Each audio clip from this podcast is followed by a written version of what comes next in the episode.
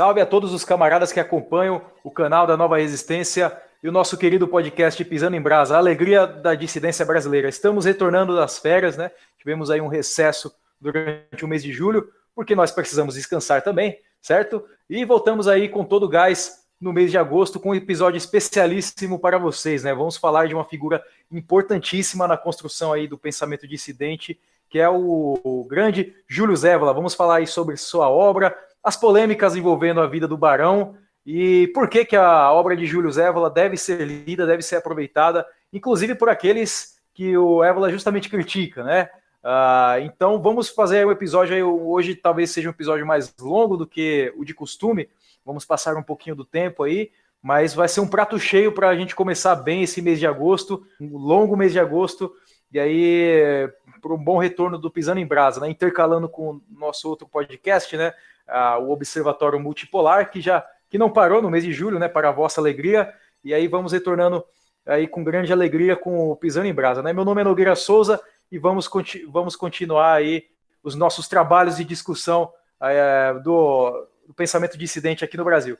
Então vamos lá, né? Antes de eu começar, só fazer aquele convite de sempre, né? Contribuam com as nossas mídias, com o nosso canal, façam uma doação para nós, é, vão na descrição do nosso vídeo, Aí tem um link para o nosso Patreon. Faça uma doação é, para o nosso canal. Ou então, se vocês preferirem, entre no site lá novaresistência.org. Uh, ah, tem um botão de doação lá do PayPal. Faça uma doação para nós e contribuam com a qualidade do nosso canal, com a qualidade das nossas discussões, para a gente é, trazer coisas cada vez mais interessantes, vídeos de maior qualidade, traduções e também convidados aí é, de grande prestígio aí no, nas discussões do mundo dissidente nacionalista. Né? Mas, pois bem, vamos lá.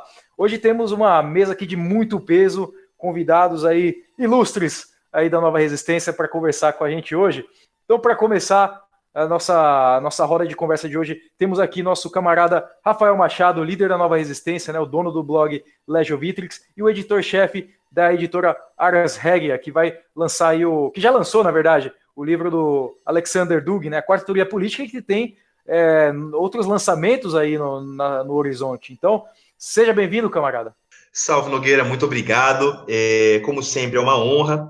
É, excelente, né, que está voltando aí o Pisando em Brasa depois desse período de férias, importantíssimo. É, na medida em que o, o podcast é a alegria da dissidência brasileira, a dissidência brasileira ficou triste aí nesse período de julho, né?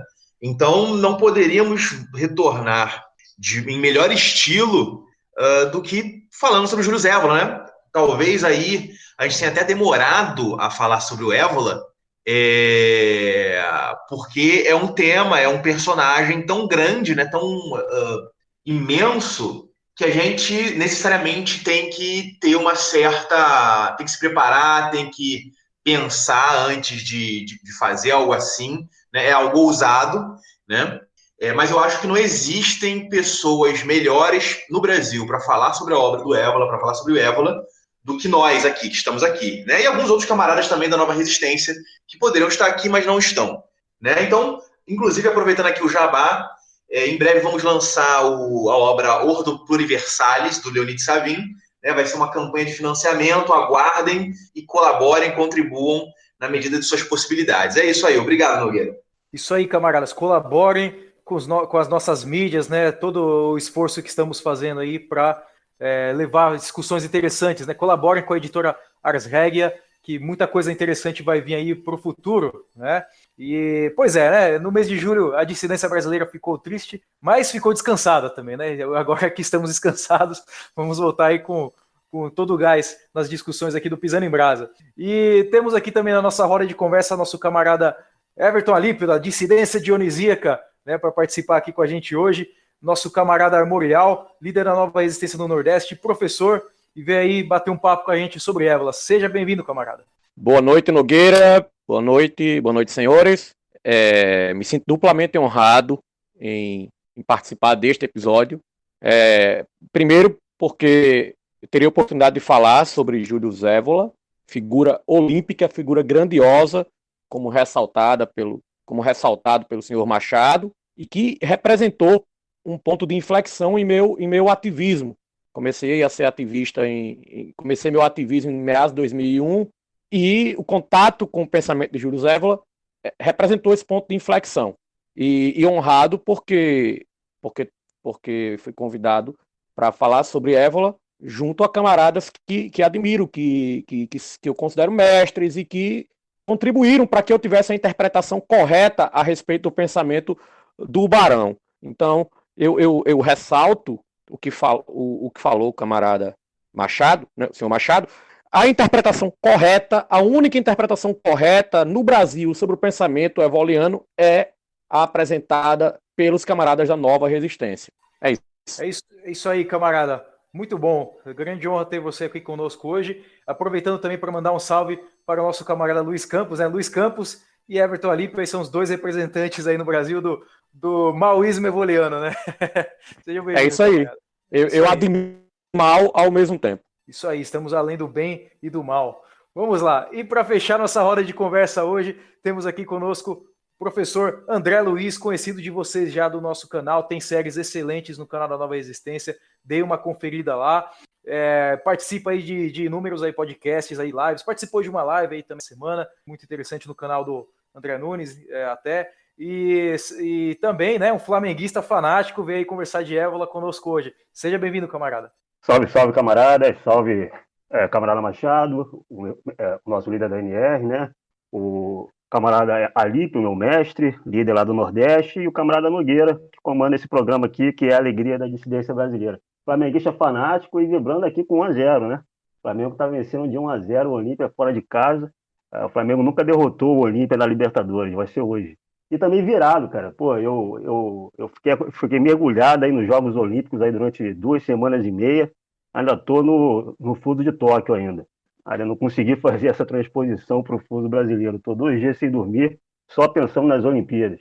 Mas, é, enfim, é, também dou um salve a todo mundo da, da, da NR, nosso público que vai acompanhar esse, esse tema de hoje. É um tema importantíssimo, cara, porque a gente vai falar daquele que é talvez o maior intelectual do século passado. Eu falo intelectual aí é, de uma maneira maiúscula, né? Intelectual no sentido nobre do termo. Não é, é que Évola fosse um erudito, não é que ele tivesse grande capacidade, grande capacidade acadêmica, não é nesse sentido que eu chamo de intelectual, mas é no sentido mesmo de reunir conhecimentos tradicionais e ser capaz de aplicar esses conhecimentos tradicionais ao seu tempo, né? Então, Évola foi um dos maiores intelectuais do século passado e é também um dos intelectuais é uma das figuras mais incompreendidas, incompreendida por todos os lados possíveis. O Évola é incompreendido por gente que se diz evoliano, né? É, tem muita gente aí que, que diz que é evoliano, mas fala, é, fala abobrinhas em cima de abobrinhas do Évola. Incompreendido por pessoas que são pitaqueiros, é, gostam de, de, de, de dar pitaco em assuntos que mal ouviram falar. Isso é um mal da nossa época e que está sendo ampliado, porque esses autores tradicionalistas, Évola no meio, mas não são Évola, mas não só Évola, Guénon também, Fritjof Schwann, eles estão aí na moda, né? Porque é, certos desenvolvimentos políticos na Europa, nos Estados Unidos, aqui no Brasil, têm larga influência do pensamento desses autores, influência em diversos níveis, influências diretas e indiretas, influências é, mais, mais conformes é, com, com o ensinamento desses autores ou mais distorcidas, mas influência ainda assim. Então, esses autores estão na moda e isso, e isso levou a, ao surgimento de, uma, de, uma, de um personagem bem esquisito do nosso tempo, que é o especialista em tradicionalismo, que fica dando aí análises supostamente profundas em livros na academia, análises supostamente profundas em artigos de jornais, e quando a gente vai ler, são, são caras que é, mal, é, é, mal leram as obras de Évola ou de Guénon ou desses autores é, mal leram a orelha desses livros, né? E se leram, mal compreenderam. É uma figura muito distorcida, é uma figura que é, é considerada é, perigosa pelo sistema, né? É uma figura acusada de diversas, é, de, é rotulada, taxada, acusada de, é como se fosse a coisa mais abominável do mundo, né? E a gente vai tentar descobrir por que, que esse intelectual tão importante, tão poderoso, tão criativo, é, tão fundamental para a história do, é, do último século, ele também é um, uma pessoa não grata para o sistema e uma pessoa que, que, é, que é conhecida só de orelhada, que é distorcida e evitada pelos, é, é, é, é pelas principais pessoas que é, gostam de falar em nome dele ou que, é, que tentam é, é, divulgar alguma interpretação, alguma análise em cima de sua obra. É isso aí, hoje vamos falar a verdade sobre o Barão Júlio Zévola. E para começar, já vamos aí para um assunto que sempre rende, né, grandes polêmicas a respeito, porque inclusive eu vi uma imagem há poucos dias atrás que comparava uma entrada de um verbete sobre o Júlio Zévola na Wikipédia, né, uma entrada de, de alguns anos atrás que falava, né, que o Júlio Zévola é, foi um filósofo, tal, interessado em esoterismo, coisas do tipo. É, essa era a entrada na Wikipédia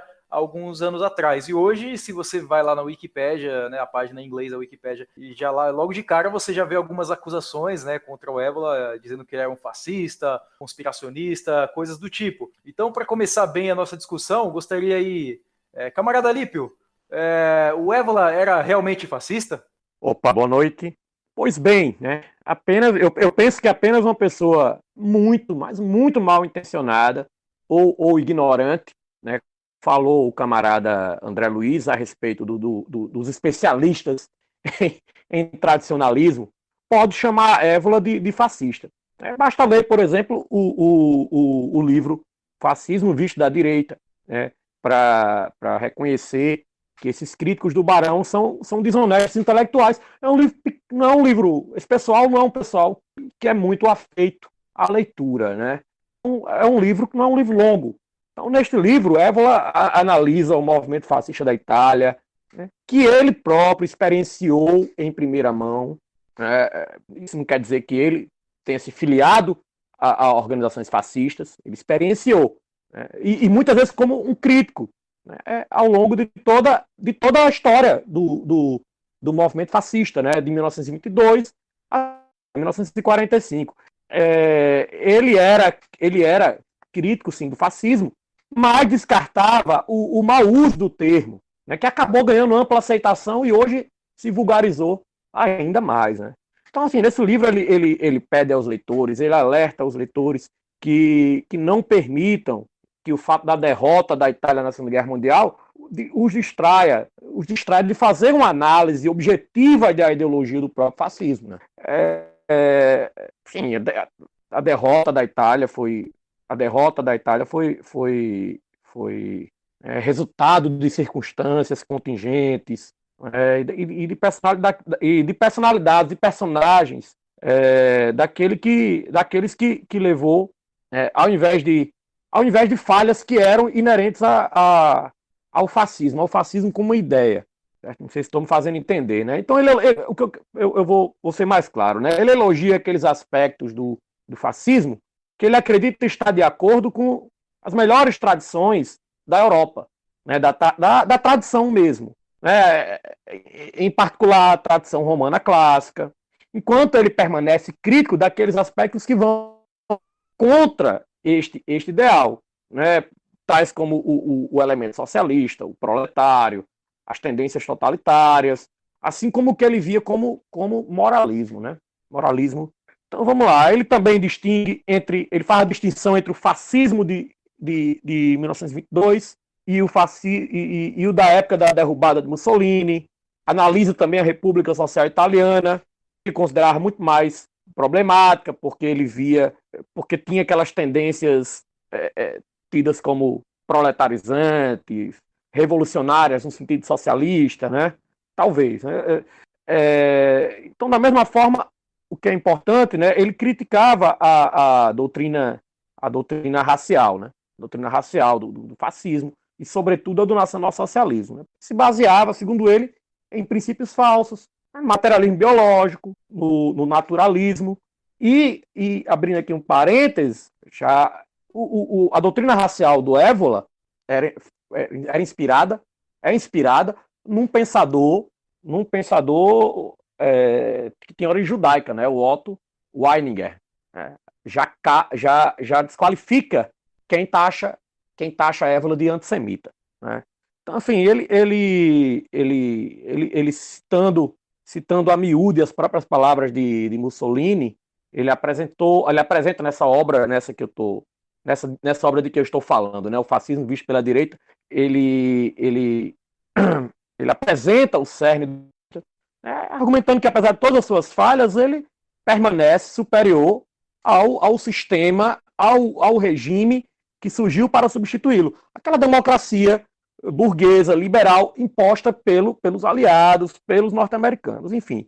Eu, eu acho que Evelyn é uma figura muito mais complexa. Essas concessões que ele fez ao fascismo não o, o tornam, né, não, não tornam fascista, não, não, não, o aproximam, não aproximam do fascismo, uma vez que ele, que ele criticou elementos do fascismo que podem ser considerados o núcleo, o núcleo do, do da doutrina fascista, né, do Estado fascista. É, então, por, então, embora ele tivesse opiniões que, que talvez pudessem ser interpretadas como fascistas, ele, ele era um crítico do regime fascista, ele se indispôs com figuras importantes do regime fascista, se arriscou mesmo. Ele preferia um, um sistema de castas, né, baseado na, na, na espiritualidade, ao racismo biológico, defendido sobretudo pelo nacionalsocialismo. Ou seja, ele não defendia o núcleo dessas doutrinas, né, o sujeito histórico dessas doutrinas, como raça e Estado-nação, né, o Estado moderno. Então não é, não é desarrazoado dizer que ele já, já expressava um ímpeto, um anseio que apontava para o que estamos construindo aqui no Brasil. Né? Uma, uma quarta teoria mesmo. É isso. Espero ter contribuído, espero não ter falado abobrinha aí. Não, eu só queria, eu só queria... Opa, pode, pode, pode seguir. Eu só queria concordar com o Alípio e, e, e, e complementar, porque aquela coisa, Felipe, tem sempre aqueles, aquele pessoal que diz, ah, mas esse livro aí foi escrito depois da Segunda Guerra Mundial, então era uma justificativa do Ébola, o Ébola estava é, sendo oportunista, estava, na verdade, desdizendo o apoio dele ao fascismo de, é, depois da Segunda Guerra Mundial para é, escapar das consequências do apoio, etc. E tal. É, é bom lembrar que o Ébola ele criticava o fascismo em plena década de 30, né? Dentro da Itália fascista, ele tinha publicações já críticas ao fascismo. Já no início do, do, do da década de 30, ele tinha, ele tinha lá uma revista que foi fechada por Mussolini, porque ele, ele batia em certos aspectos é, é, fascismo. Ele nunca foi do Partido Fascista, né? ele, se, ele se dizia não fascista durante todo esse tempo. Agora, é, ele não criticava o fascismo do ponto de vista do, do, dos marxistas e dos liberais. Ele não fazia coro com os liberais e os marxistas na crítica ao fascismo. Ele falava assim: ó, o fascismo tem tais e tais problemas, mas se a gente comparar com o liberalismo e com o marxismo, ele não é essa merda toda, né? Quer dizer, existem coisas piores, né? Então, ele, ele, ele criticava assim, o fascismo, ele não era fascista, dizia isso em plena década de 30 na Itália, criticava vários pontos, vários elementos da, é, é, do, é do fascismo, é, é nesse livro aí que o, é, que o Alípio é, citou, ele vai, ele vai fazer quase que é, uma análise, uma análise bem cirúrgica, né? Ele vai, ele vai detalhar os aspectos positivos do fascismo e os aspectos negativos. Então, ele fazia essa crítica, mas a crítica dele partia de uma perspectiva tradicionalista, e tradicionalista em um sentido é, bem específico do termo tradicionalismo, né? Ele fazia uma crítica a partir da tradição com T capital, como ele mesmo dizia. Ou seja, ele fazia uma crítica ao fascismo a partir do que ele compreendia sobre a estrutura da realidade, princípios metafísicos, e não a partir é, de elementos das outras ideologias que competiam com o fascismo na Europa daquele tempo. Porque essas outras ideologias, o liberalismo, o marxismo, ele considerava ainda inferiores ao fascismo. Né? Então, é, essas críticas do Évora no livro O Fascismo é, é, é, é, vista a partir da direita, elas já eram, quer dizer, esse livro ele sistematiza as críticas do Évora, mas essas críticas não eram novas, eram críticas que já eram feitas há muito tempo. Eu vou seguir aqui no que os camaradas estão comentando, porque, primeiro, é, aqui a gente não está querendo desculpar o Évola, né? E, na, no Ocidente, especialmente no Ocidente pós-Segunda Guerra, existe toda uma cultura, uma tradição do meia-culpa, né, do pedir perdão, etc, etc. Tal como Évola nunca pediu perdão pelo apoio é, parcial que ele deu a Mussolini ao regime fascista, aqui a gente não vai também pedir perdão em nome do Évola, seria absurdo, seria desonrar a memória do, do próprio Júlio Zévola. Né? O que a gente está fazendo aqui, o que a gente quer fazer aqui é falar as coisas tal como elas são e tal como eram, por amor à verdade. Né? E o amor à verdade nos força pura e simplesmente a dizer que o Évola não era fascista.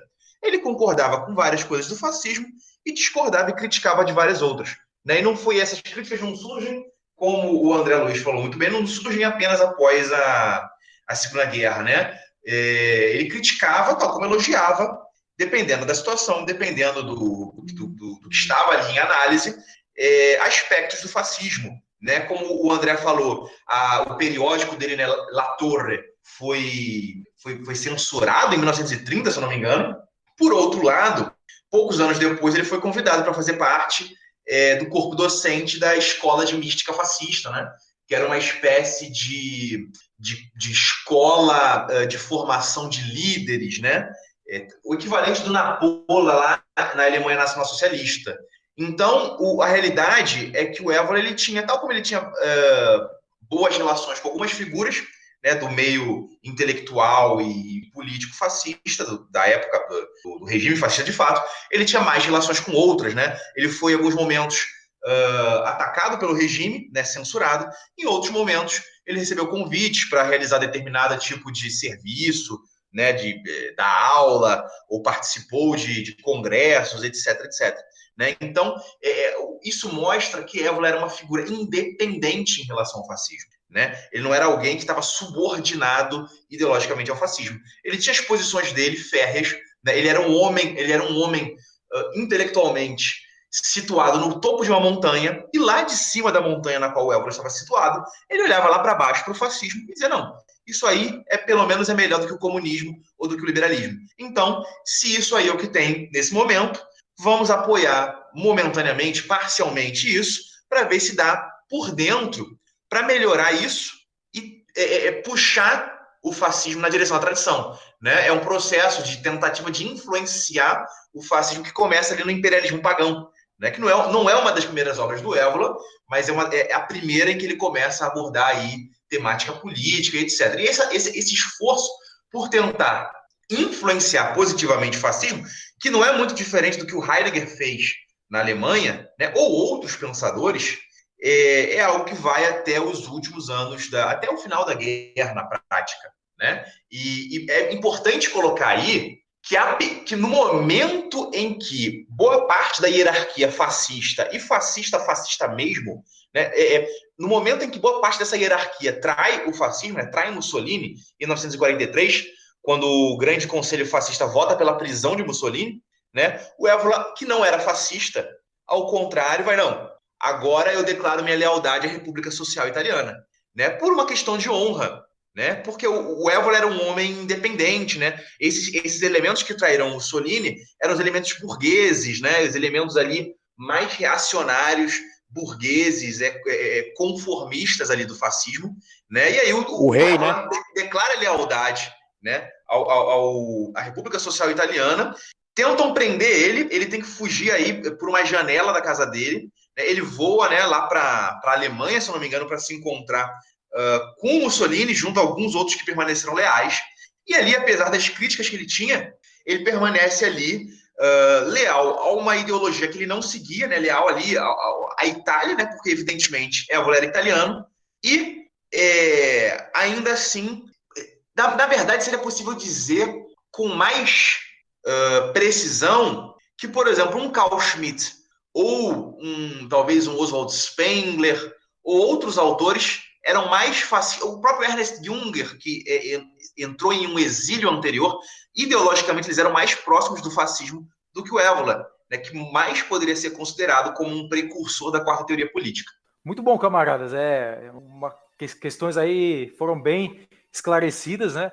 Colocando os pingos nos is, como costumamos fazendo, fazer aqui no Pisando em Brasa, mas o, existe aquela famosa frase do Évola que vira e mexe a gente vê as pessoas citando que ele, ele, ele disse que não era um fascista, mas um ultrafascista. É, o que, que o, o Évola é, queria dizer com isso, então, né? É, que ele, quando ele diz que ele é um ultrafascista. É, Machado, poderia responder essa questão?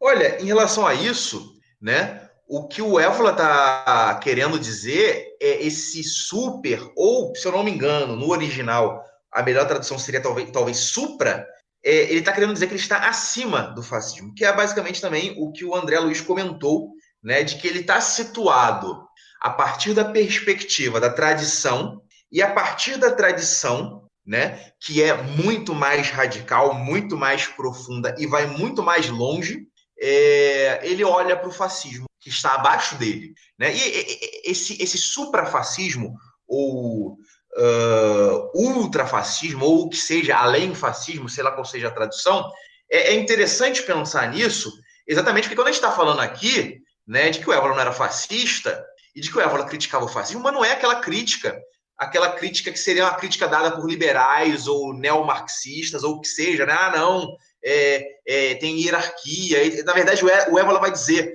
o problema do fascismo é que não tem hierarquia suficiente, é que não é íngreme o suficiente, é que não é vertical o suficiente. Então a crítica do Évola está na antítese das críticas que aí uma esquerda liberal ou um, liberalzinho ANCAP poderia fazer é, ao fascismo, né? Esse pessoal poderia dizer, não, o fascismo é autoritário, ah, isso é aquilo, é ditadura. Né? O Évola diria: não, na verdade, o fascismo está privado de um autêntico senso de autoridade. Né? Então, assim, é uma crítica nesse ultrafascismo, né, nesse suprafascismo, o Évola está se posicionando acima do fascismo em tudo aquilo que o homem moderno acha de ruim no fascismo. Né? Então, é, isso aí talvez seja a melhor maneira de, de entender essa, essa frase, essa citação do Évola. Ele, ele é, só, é só dando meu pitaco aí também, camaradas, ele, o, o Évola, quando ele, o, o Machado citou sobre a, a, perseguição que, que, ele sofreu, né, depois da, é daquela da, é da República Social Italiana, ele tem que fugir para a Áustria, etc e tal. Se eu não me engano, o Évola é preso aí no, no início século, é, da década de 50, né? Ele é preso sob acusação de estar de tá, de tá motivando movimentos neofascistas, etc e tal, de, de ter algum vínculo com o fascismo e ele vai a julgamento. E quando ele vai a julgamento, ele, ele, é, ele se defende exatamente a partir dessa perspectiva aí do ultrafascismo, no sentido que o Machado a, acabou de explicar. Ou seja, ele, ele é suprafascista no sentido de que é, os elementos, não no sentido de que a, aquele conjunto de ideias defendidas pelo fascismo ele, ele é ainda mais fanático nesse conjunto de ideias do que o mais militante dos militantes fascistas. Não é nesse sentido que ele é suprafascista, né?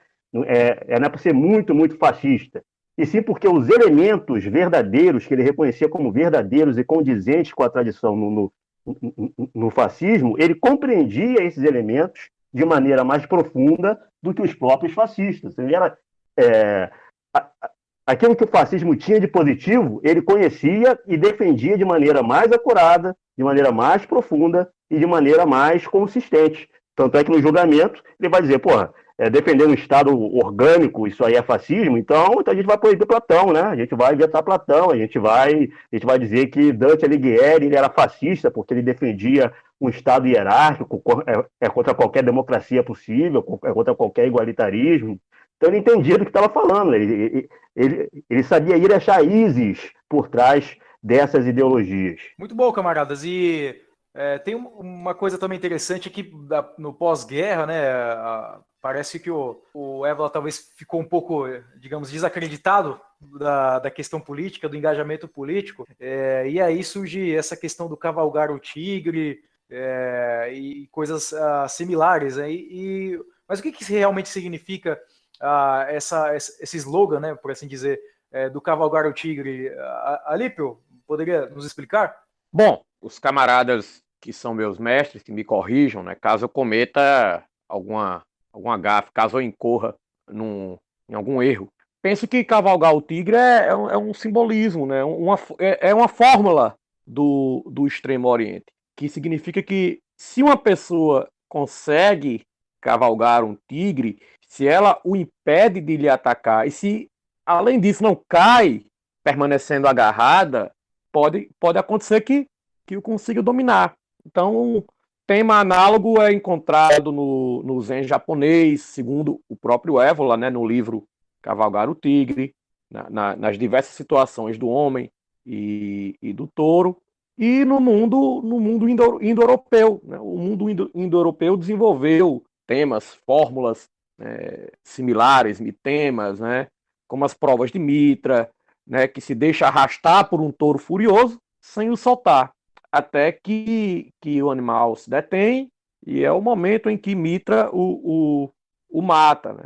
Então, nessa, nesse, nessa obra, que é uma das mais importantes do Évola, e, e ela, né, na obra Cavalgar o Tigre, ela é de uma atualidade é, impressionante, né? espantosa. ele também fala sobre o, o, o, retrocesso progressivo da humanidade, a partir da, da chamada Idade do Ouro, até ao que, até ao que é, Exildo, né? A Idade de Ferro, o Kali Yuga, correspondente ao Kali Yuga nos, nos ensinamentos hindus. Então, é, e é interessante que, que tudo, tudo na conjuntura mundial, nacional, parece, parece indicar que é isso que se desenrola nestes tempos, né? E aí entram questões. Eu já eu, eu fiz uma. Eu, eu, falei, não é, no evento, num dos eventos da organização, um evento interno, né, um congresso para, para militantes e, e prospectos, né? Eu, eu, eu tracei uma, um paralelo com, com questões como a pandemia, novo normal, Great Reset, né? Estes dias mais mais é, é, é mais sombrios, dissolutos, né? Então eu, eu tracei esse paralelo num, num dos eventos da, da NR, né? Então essa esta conjuntura é, indica que, que, que, que, é possível que estamos no, que estejamos no ponto mais amargo de que fala Évola né, em seus últimos escritos, né? No, no, no, ponto mais dissoluto. Então, assim, ele, ele, é, então talvez essa, essa, essa, este quadro como Great Reset, esta conjuntura, sejam, sejam expressões desse, desse tigre. Né?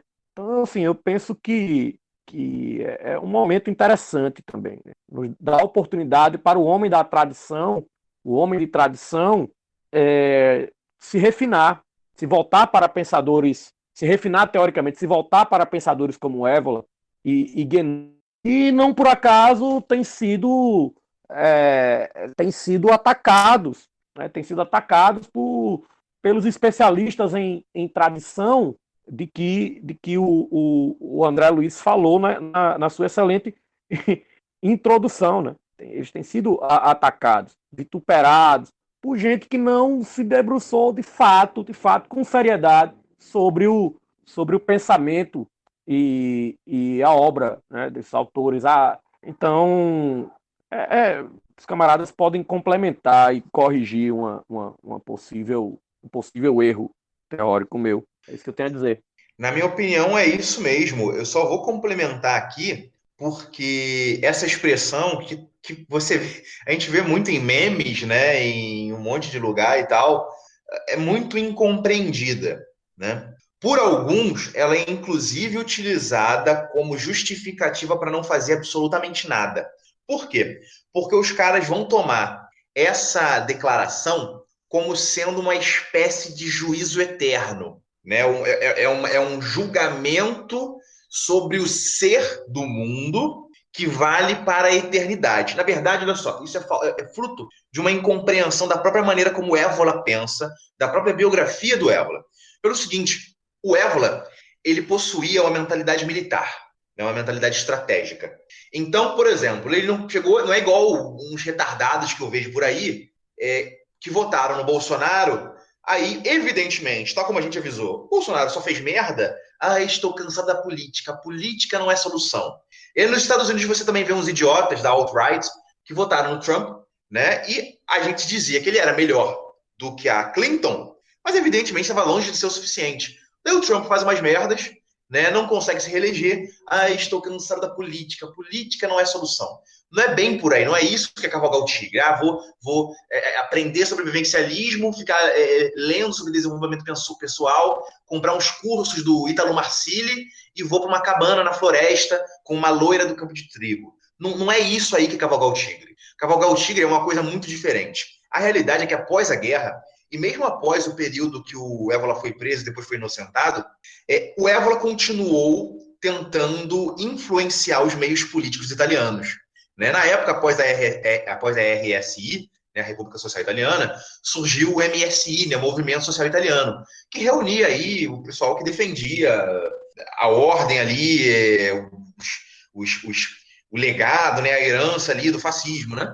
É, e o Évola ele tentou influenciar esse, esses meios. Né? Então, por exemplo, o livro dele, O Homem e as Ruínas, né? a gente pode dizer que o Evola possui uma grande trilogia de obras com teor uh, mais político, né? que é a Revolta contra o Mundo Moderno, O Homem às Ruínas e Cavalgar o Tigre. No Homem às Ruínas, o objetivo daquela obra era tentar influenciar esse milieu político. Né? Por quê? Porque ele via ali esse, essa, esse MSI é, como uma formação ali parlamentar, burguesa, conciliacionista. Então eles tentavam fazer alianças com outros partidos, negociando cargos, etc, etc, etc. Enquanto o Évola achava que aqueles que pretendiam de fato uh, herdar o, o, o, legado positivo do fascismo deveriam se organizar como uma ordem, né, como uma força política extraparlamentar, né, que de fato poderia ali atuar politicamente, mas não que não se deveria rebaixar é, ao mundo burguês, né? Não deveria uh, negociar em seus princípios, né? Não negociar os seus princípios. É, então ele tentou influenciar esse meio. Só que é, e aí a gente sabe, é, os anos 50 se desdobraram nos anos 60 e ali nos anos 60 a gente vê o auge da sociedade de consumo é, e da social-democracia europeia né? Não é o auge da sociedade de consumo, que isso a gente chegou mais recentemente, mas, mas começa a se formar ali, de uma maneira mais clara, a sociedade de consumo ocidental, né? amparada por uma social-democracia, uma indústria cultural que explode em termos de força. Né? Então, anos 60 é o momento em que diversas modas gestadas uh, nas gravadoras americanas, nas universidades americanas, começam a chegar na Europa e a tomar as rádios é, a, a, a, televisão, todo o ambiente cultural europeu, inclusive italiano. Né? As pessoas começam a falar inglês mais comumente, etc, etc, etc. Enquanto isso, o partido supostamente neofascista se provou apenas mais um partido burguês, né? As outras formações políticas eram ainda piores. É, então, aquele cenário ali que para o Évola parecia estar longe de, de entrar em decadência, de decair, o Évola chegou ao, ao seguinte ponto: não é possível, nesse momento, tomar uma atitude que faça essas coisas mudarem. Né? Então ele assume ali a posição de apoliteia. A politeia a gente poderia aí comparar com o Waldgang do Ernest Junger. Né? E aí, nesse princípio da apoliteia, que é o se abster da politicagem burguesa, o, isso é exposto no Cavagal Tigre, né? O que, que ele, o, o, Évola pensa? É, é necessário é, nesse momento não é possível agir. É necessário que nós concentremos as nossas forças, nos preparemos para um momento vindouro. Porque isso não é um estado, não é o ser das coisas. Não é nem o ser dessa época. É uma situação uh, de máxima impotência, mas na mesma medida em que a decadência vai se aprofundar, também vão surgir fissuras, rachaduras que permitirão um é, é, é, tornarão possível em um momento que não, não podemos prever, ali naquele momento, nos anos 60, que tornará possível a ação novamente. E aí eu queria, porque eu separei aqui, citar duas frases do Évola, né? É, sobre esse tema. Né? O que, que o Évola diz? Ele diz: minha afirmação de que hoje não existe sistema político, formação ou partido digno de nossa devoção e que tudo que existe deve ser negado, perturbou muitos. Mesmo assim, essa negação e recusa de compromissos não deriva de uma falta de princípios, mas da posse de princípios que são precisos, sólidos e não estão sujeitos à negociação. E uma, outra frase interessante é a seguinte, e aí ele explicando o cavalgar o tigre, né, a ideia, agir sem se preocupar com os frutos, sem que seja determinante a perspectiva do sucesso ou do insucesso, da vitória ou da derrota, do ganho ou do prejuízo ou mesmo do prazer ou da dor, da aprovação ou desaprovação de outros. Só que é muito parecido com o que é dito ali uh, por Krishna, né, no, no Gita, né, para Arjuna. Só que é necessário aqui fazer uma pontuação, né, que é uma pontuação hermenêutica em relação a isso, que é, é feita pelo Gabriel Adinolfi, que é um dos grandes evolianos aí é, desse período, está vivo até hoje. Ele diz o seguinte: no entanto, deve-se acrescentar que Évola exortava a preparar tudo detalhadamente para a vitória, mesmo que se pensasse que ela não chegaria. Isso é importante para nos distinguirmos dos evolômanos que encontram no Kali Yuga a justificativa para não fazer nada e para a própria impotência. Essa, esse, essa pérola hermenêutica aqui, em relação ao pensamento do Évola, é fundamental para a gente. Porque vão dizer aí, inclusive tem gente que critica a nova resistência em relação a isso, né? Ah, porque esse pessoal aí fica fazendo militância. E o Évola disse há 50 anos atrás, não sei o que, não sei o que, não sei o que lá. O Évola não falou para você ficar assistindo vídeo de YouTube, não falou para você ficar vendo meme na internet, não falou para você ir para uma cabana na floresta, não falou para você ficar lá lendo livro de desenvolvimento pessoal, é, é, lendo psicologia ruim na internet, é, é, é olhando para a estátua de homem pelado. Não é isso, né?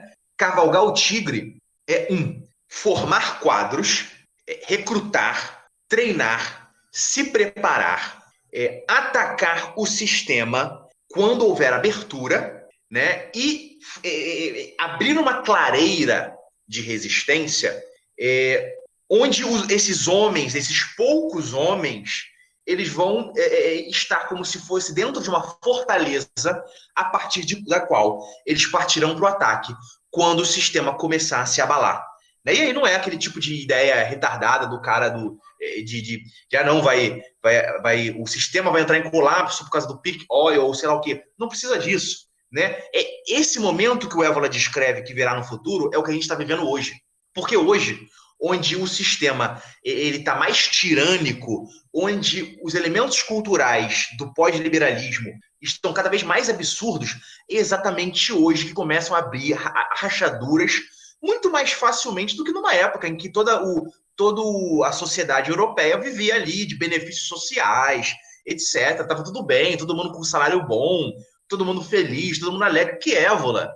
Que évola a gente quer saber nos anos, nos anos 60? Todo mundo fumando maconha, ouvindo, ouvindo Beatles, etc. Não tem évola, né? Évola é relevante agora, né? E é agora que o tigre começou a cansar, né? Que é isso aí que o Alipo falou do grande reset, que a elite está desesperada, né? Basicamente essa, isso que eu queria falar sobre o, essa ideia do cavalgar o tigre. Camaradas, esse, esse, essa questão do, do cavalgar o tigre, eu concordo completamente com, com o mestre Alipo, com o camarada Machado. Essa é uma das questões mais importantes para a dissidência atualmente, porque tem tanta abobrinha que o pessoal fala sobre isso, que acaba minando, inclusive, o espírito de muitos dissidentes. A verdade é essa, né? As pessoas é, entendem tão mal o, o que o Évola fala sobre o cavalgar o tigre, que acabam é, dizendo, interpretando é de maneira contrária, oposta ao que Évola está dizendo.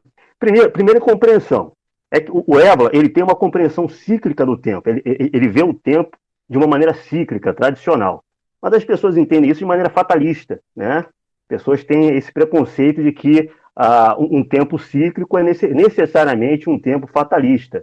Então, se o Évola está dizendo que as condições atuais são condições de degeneração, que não são condições que permitem uma, uma, uma ação, é, uma intervenção transformadora, uma intervenção política transformadora, então ele está dizendo que é, acabou, a gente não vai fazer mais nada, a gente vai, a gente vai sentar, a gente vai jogar videogame, né? Porque não tem mais nada para fazer, o tempo é férreo, né? É, é só deixar as coisas acontecerem, porque não dá mais para se livrar, é, é, é, livrar disso. Ou seja, uma concepção fatalista que é completamente contrária ao pensamento do Évola. Segunda incompreensão, tem nego que acha que o Évola ele está ele, ele tá mudando a perspectiva dele uma perspectiva, uma perspectiva que ele esposou durante a vida toda, que é uma, uma perspectiva de ação, de um ponto de vista tradicional, da superioridade sobre a ação, sobre a contemplação, né? Então, tem, ah, não, agora o Évora mudou a perspectiva dele, porque ele está dizendo que as condições não permitem uma ação, então agora ele está, ele está se rendendo a uma suposta superioridade da contemplação sobre a ação. Também não é isso, não tem nada a ver com o que ele está falando. O que o Évora está dizendo é o seguinte, ó, cara, o tigre, que é esse símbolo, como o Alibe falou, esse símbolo dessas forças caóticas, dessas forças terríficas de degeneração, é como se fosse a leoa Sekhmet no Egito, né? Que a deusa Sekhmet se transforma em uma leoa que é viciada em beber sangue humano. Então o tigre, ele está tão forte que você não vai ser babaca de enfrentar esse tigre de peito aberto, né? Você não vai ser esse babaca de ser engolido pelo tigre. Mas o que, que significa não ser engolido pelo tigre? é justamente ter uma atitude de não comprometimento com essas forças representadas pelo Tigre. É uma atitude não conformista. Você vai realizar uma ação interior de não comprometimento com essas forças de degeneração, de corrupção, né? Ou seja, não é para você ir jogar videogame, não é para você ir cuidar dos filhos e ficar é, é, cuidando do trabalho do cotidiano. Levando uma vida burguesa. É justamente o contrário disso. É você é cavalgar o tigre, você não ter um compromisso com ele e surfar a onda. Você manter esse, essa disposição interior de paciência, de prudência, porque você não vai ser o babaca a ser engolido pelo tigre, e, portanto, você vai ter um certo desapego estoico, um certo desapego budista, você vai surfar essa onda. E tem outro aspecto, que é o aspecto da, da, da, é, da paciência, da vigilância, né? Você não vai surfar essa onda só esperando a Kali Yuga acabar, porque vai o reino dos céus vai, vai descer do céu, você vai, vai ficar lá jogando videogame, né? É, é, é, é vendo Seinfeld, aí de repente o reino dos céus cai lá do, do, do céu. Isso é, isso, é uma, isso é uma atitude anti-evoliana, anti-dissidente, né? Na verdade, o que o Eva está dizendo é que você vai ter uma atitude de vigilância, você vai esperar aquilo que nós brasileiros chamaríamos de a hora da onça beber água. O que é a hora da onça beber água? É aquela hora que a onça ela vai relaxar, ela vai ficar exposta ao caçador. O caçador que está lá vigilante, está esperando, aquele, aquele pescador que está esperando o peixe é, fisgar a isca, né? Então, esse caçador está esperando a onça ela, ela, ela relaxar ela mostrar sua fragilidade, ela se expor no momento de beber água, para aí sim ele domar a fera. Então, é esse o espírito que o Eva ele está captando, ele está tentando expor e explicar como cavalgar o tigre, e muita gente transforma isso aí no contrário do que o Eva está dizendo. Muita gente transforma isso aí em uma justificativa para o conformismo. Ah, meu Deus, é, eu apoiava o Bolsonaro, aí o Bolsonaro ele se mostrou um merda, e isso demonstra que a, a não posso fazer nada, eu tenho que ficar é, sei lá, tem que ficar vendo é, desenho animado até, até de repente a, a, era de ouro do nada se, se, se estabelecer. Isso, isso, é uma, isso é uma atitude anti-iniciática, anti-dissidente, anti-evoliana. Não é isso que o Évora está falando. O Évora está falando exatamente o contrário disso. Maravilha, camaradas, muito bom. Passando também para o próximo tópico, né? Estamos falando aí de cavalgar o tigre, mas em que consiste exatamente esse tigre, né?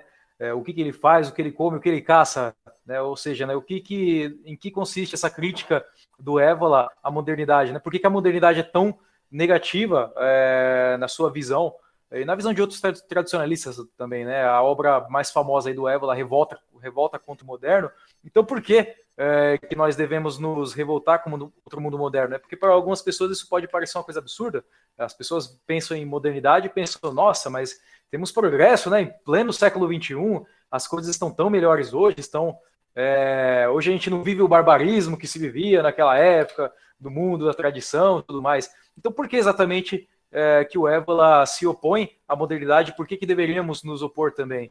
Então, o mundo da modernidade, ele, ele quando o Évola fala de mundo da modernidade, ele está ele tá, ele tá lidando, ele está tentando é, expor uma doutrina tradicional baseada em um par de opostos. Então, o mundo da, o mundo da, da modernidade é compreendido em relação ao mundo da tradição, tradição com T capital, né? como a gente já falou aqui. O que é o mundo, o mundo da tradição? Então, segundo Évola e outros autores tradicionalistas, o Évola entra em contato com essas ideias quando ele, ele conhece as obras do René Guénon, né? né? Lá no final da década de 20, ele, através do Arthur Reguine, não sei se o nome é exatamente esse, ele entra em contato com as obras do René Guénon ele vai ter todo um diálogo com as obras do René Guénon, vai trocar, vai trocar cartas com, com o René Guénon, vai ter é, toda uma interação com, com essas exposições que o Guénon está fazendo. Então, o que, que é o mundo da tradição? O mundo da tradição é aquele mundo vinculado a princípios de ordem metafísica. Por trás dessa realidade sensorial, existe uma outra realidade mais fundamental que estrutura a realidade, uma realidade é, com um grau maior de, de, de veracidade, né? uma, uma realidade, é, simplificando muito, é, é, é, é mergulhada permanentemente em uma, em, uma, em uma energia divina, não é isso? É um centro imutável que estrutura todo mundo da nossa percepção, todo mundo físico, etc. e tal. Então, esse é o mundo da tradição. A tradição corresponde, o mundo da tradição corresponde a essa realidade é, mais fundamental, mais basilar que está por trás do mundo das nossas percepções, que está por trás é, é, da sociedade, do mundo humano, etc. e tal. E o que, que é o mundo da modernidade? O mundo da modernidade é quando o homem ele se aliena, ele vai se alienando, ele vai se distanciando desse mundo da tradição. Ele vai, ele vai perdendo o contato, a vivência com esses princípios metafísicos, com esses princípios estruturantes da realidade. Então, a modernidade é um mundo de ignorância, é um mundo em que é um mundo de mortalidade, porque ele está afastado dessa realidade mais divina e mais fundamental. É um mundo, é, é, vamos dizer assim, de decadência, corrupção e de morte. Né? A, gente pode, a gente pode expor isso a partir de, de, diferentes é, doutrinas tradicionais, né? É, em determinado âmbito, em determinado é, aspecto, o mundo é, da modernidade é o ciclo final de degeneração é, é, da vida da humanidade. A, a, humanidade, ela nasce divina, ela nasce em contato com esses princípios metafísicos, é, ela nasce realizada por esses princípios metafísicos, e depois ela vai se distanciando ontologicamente, metafisicamente desses princípios. E nós, e nós estaríamos adentrando, vamos dizer assim, o, o, momento, a época do ciclo, né, a, a, a fase do ciclo de maior distanciamento dentro é, é desse mundo da tradição, desse mundo da realidade divina. Então, é, todos os aspectos do mundo moderno, marcados pelo individualismo, pelo materialismo, pelo quantitativismo, né, pelo nominalismo, por todas essas, essas, esses, essas ideias e percepções que, que, que, que baseiam a vida moderna, em torno, em, em torno das quais a, a, vida moderna ela acaba se desenvolvendo, são, na verdade, falsidades ontológicas, são, são, são fakes, são mentira, né?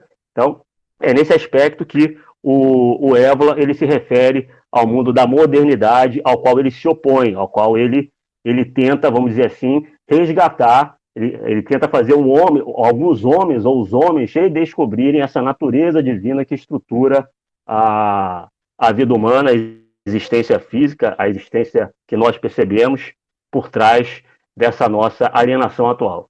É, Eu gostaria existe... de falar também. Ah, perdão. Depois do Machado, então. É, é, se percebe muito bem, inclusive pela narrativa do, do camarada André, que existe uma forte veia platônica no pensamento do Évola, né?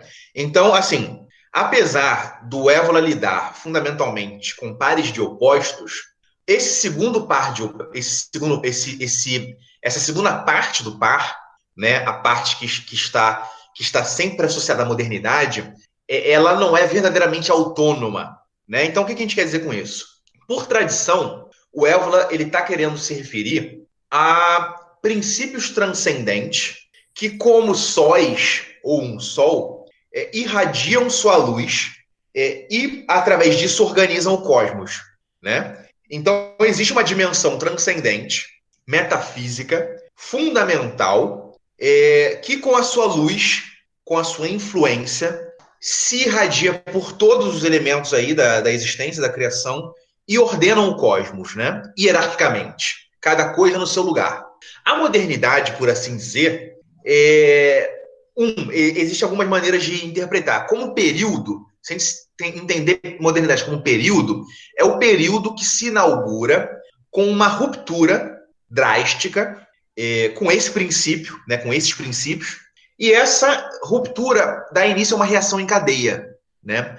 Uma reação em cadeia que faz com que os fenômenos que derivam dessa ruptura vão se, vão se intensificando e uh, aprofundando cada vez mais a situação de decadência. Né? Então, uma manifestação disso é a questão das castas, né? do retrocesso de castas.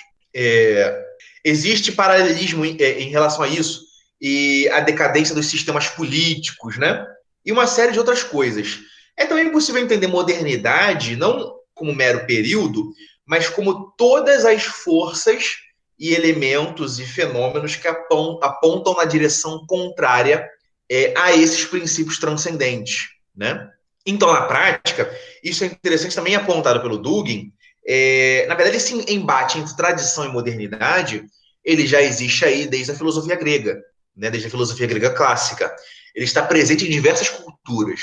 Aquele mito fundamental entre o guerreiro, ou o cavaleiro, ou o semideus, ou às vezes um deus da guerra, que abate um dragão, ou um monstro, ou uma criatura uh, do mundo subterrâneo, ela é exatamente um símbolo, um mito uh, que narra o enfrentamento entre essas duas forças, né? entre tradição e modernidade. Mas, pô, uma modernidade, lá quando o, o Hércules mata é, a Hidra, ou quando o Apolo derrota a Piton, ou quando os Aesiris é, derrotam os vanires, matam os gigantes. Isso aí é modernidade, tradição de modernidade? Como é que pode? Não, mas é porque essas forças que uh, se sublevaram e adquiriram ali a vantagem, né, the upper hand, é, mais ou menos naquele período da aurora da modernidade é, cronológica, né, iluminismo, revolução francesa, etc, etc,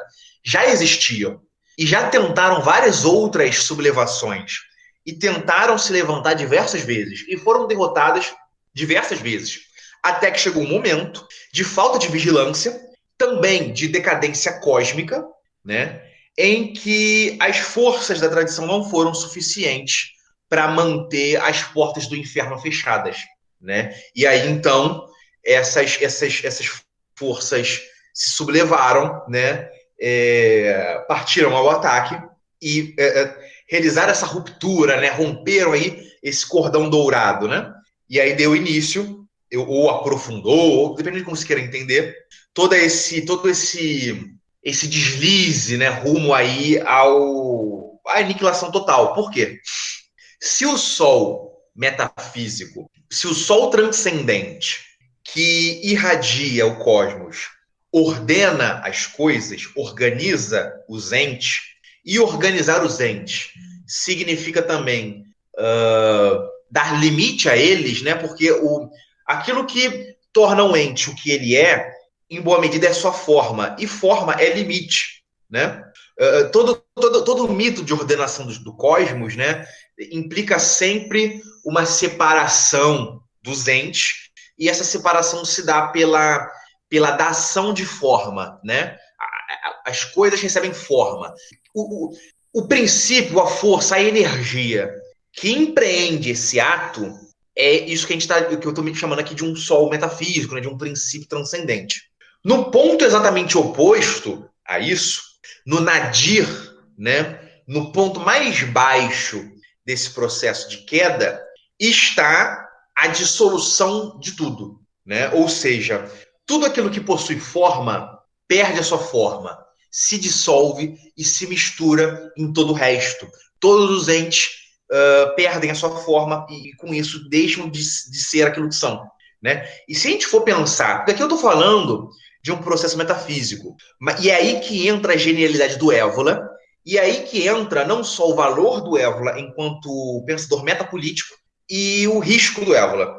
Porque todos os processos políticos dos últimos 35 anos, talvez, ou 40 anos, apontam exatamente na direção da dissolução das coisas, da relativização de normas, da, do rompimento de tabus, uh, uh, da quebra de tradições, uh, da, da, da, mistura entre coisas diferentes. É... E claro, esse é um processo muito mais antigo, mas isso se acelera extremamente com o pós-liberalismo. Né? Então, é, é, quando a gente fala aqui nessa dualidade de tradição e modernidade, a gente está falando nessa dualidade é, que demarca as posições opostas em relação a isso. Né? Então, por exemplo, colocando em, de maneira clara, quando se fala, por exemplo, aí, não, o problema das fronteiras, né? Em massa, fronteiras. Por que, que os liberais e os neomarxistas, né, a esquerda liberal, defendem fanaticamente o fim das fronteiras? É claro, existem explicações materiais para isso. Né? É, é, do ponto de vista do capitalista, é porque o fim das fronteiras significa aí uma facilitação da circulação de bens, mercadorias e capital.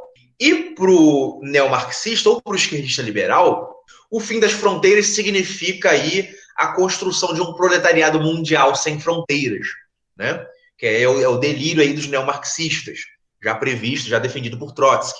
Mas o princípio metafísico que está por trás disso é exatamente o princípio daquelas forças demoníacas, subterrâneas, obscuras, que desde uh, de períodos míticos, períodos ahistóricos, estão tentando devorar o sol, né? ou seja, lançar a criação na escuridão absoluta. E esse pessoal nem sabe disso, esse pessoal que apoia fim das fronteiras, fim até mesmo aí, reforma trabalhista, relativização das relações de trabalho. Nossa, é materialismo, não é materialismo, né?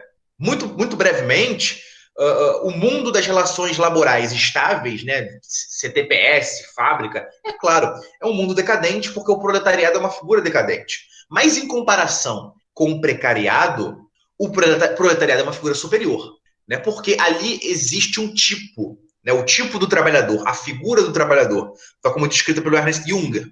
E essa, esse tipo, essa figura, apesar de decadente, possui determinada potencialidade criativa, potencialidade de ascensão, né? É, e o precariado é pura massa, é pura insegurança, pura instabilidade.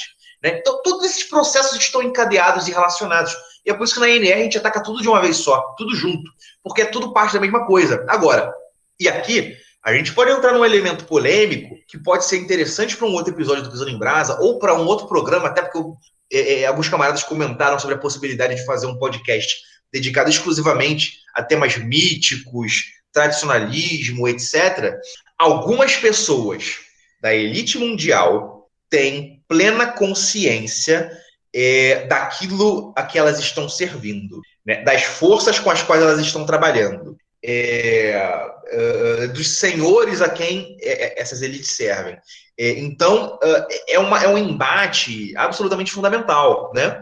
É o que o, o Dugin descreve como a grande guerra dos continentes, né? aquele enfrentamento fundamental, meta-histórico entre os arquétipos de Roma e de Cartago que precedem em milênios a própria existência dessas, dessas, desses impérios, né, Roma e Cartago, e que continua se atualizando e reatualizando historicamente em, entre sucessivas dualidades, né, entre é, em determinado momento França e Inglaterra, entre Holanda e Espanha, e, e, por aí vai, né? Isso foi se reatualizando de diversas maneiras e hoje se cristaliza aí no enfrentamento entre os Estados Unidos e ali aquele eixo eurasiático, né, Rússia, China, Irã, né, com seus aliados, etc. Né? Então, assim, é, é porque assim, gente, metade, na verdade, metade do livro do Revolta contra o Mundo Moderno é descrevendo minuciosamente cada passo na decadência da modernidade. Né? Então, aqui a gente não tem como, como esmiuçar tudo isso, mas, mas tudo que vocês virem como apontando na direção da dissolução, da relativização, é, é, é da, da, da, ruptura com normas pela mera ruptura, é, é, tudo no sentido de uma inovação pela mera inovação, tudo no sentido de uma aceleração das forças, tudo no sentido de massificação, de nivelação, de horizontalização, tudo isso é fenômeno da modernidade. E tudo se inicia ainda é, em um enfrentamento que é, na prática, meta-histórico, metapolítico. Com base na, nas brilhantes explanações do, dos senhores Machado e André Luiz, é, é, eu, eu, eu, acho importante sublinhar que é, que é insuficiente afirmar que, que tradição é meramente, é simplesmente a negação dos valores de 1789, dos valores de 1917, né, e, e, e, tampouco se, se limita a, a herança, transmissão de costumes passados, né, as celebrações, os ciclos, cultura e tradição, tradição populares. Né. Como falou o, o, o André, antes de, tudo, antes de tudo, a gente deve enxergar a tradição aqui, no sentido evoliano, com T maiúsculo que é a fonte não humana, como os camaradas falaram muito melhor que eu, a fonte, a fonte não humana divina para a qual o homem, o homem, sobretudo o homem de tradição, né, o homem de tradição, representados no Brasil, representado no Brasil por, por organizações como a, a NR, né, que se contrapõe, que se contrapõe a essa elite de que fala o, o Machado, né? E, e que, que essa, é, essa é a vanguarda que se propõe. Nossa tarefa é ousada, né? Mas, como disse Goethe, a, a humildade é o postulado dos vagabundos. Então, a gente deve ser, a gente não deve ser humilde nesse sentido, né? Então, assim, são organizações de vanguarda, como a nossa aqui na América Latina, que devem guiar né, nosso povo a, rumo à libertação temporais, né, desse caos, né, do, imanen, do imanentismo, então é, é, é, importante ressaltar, achei importante ressaltar isso, porque tradição nos, tra nos trata apenas de, de, Não é tradição como os reacionários ou os contra-revolucionários é, enxergam, enxergam o, o, termo. O Évola não era um, um, reacionário. Era, era isso, não sei, que eu queria, é, que eu queria é, dizer, né? Complementar talvez os camaradas aí. Impossível, porque é, é mais completo do que, do, que, do que isso é impossível mesmo, né?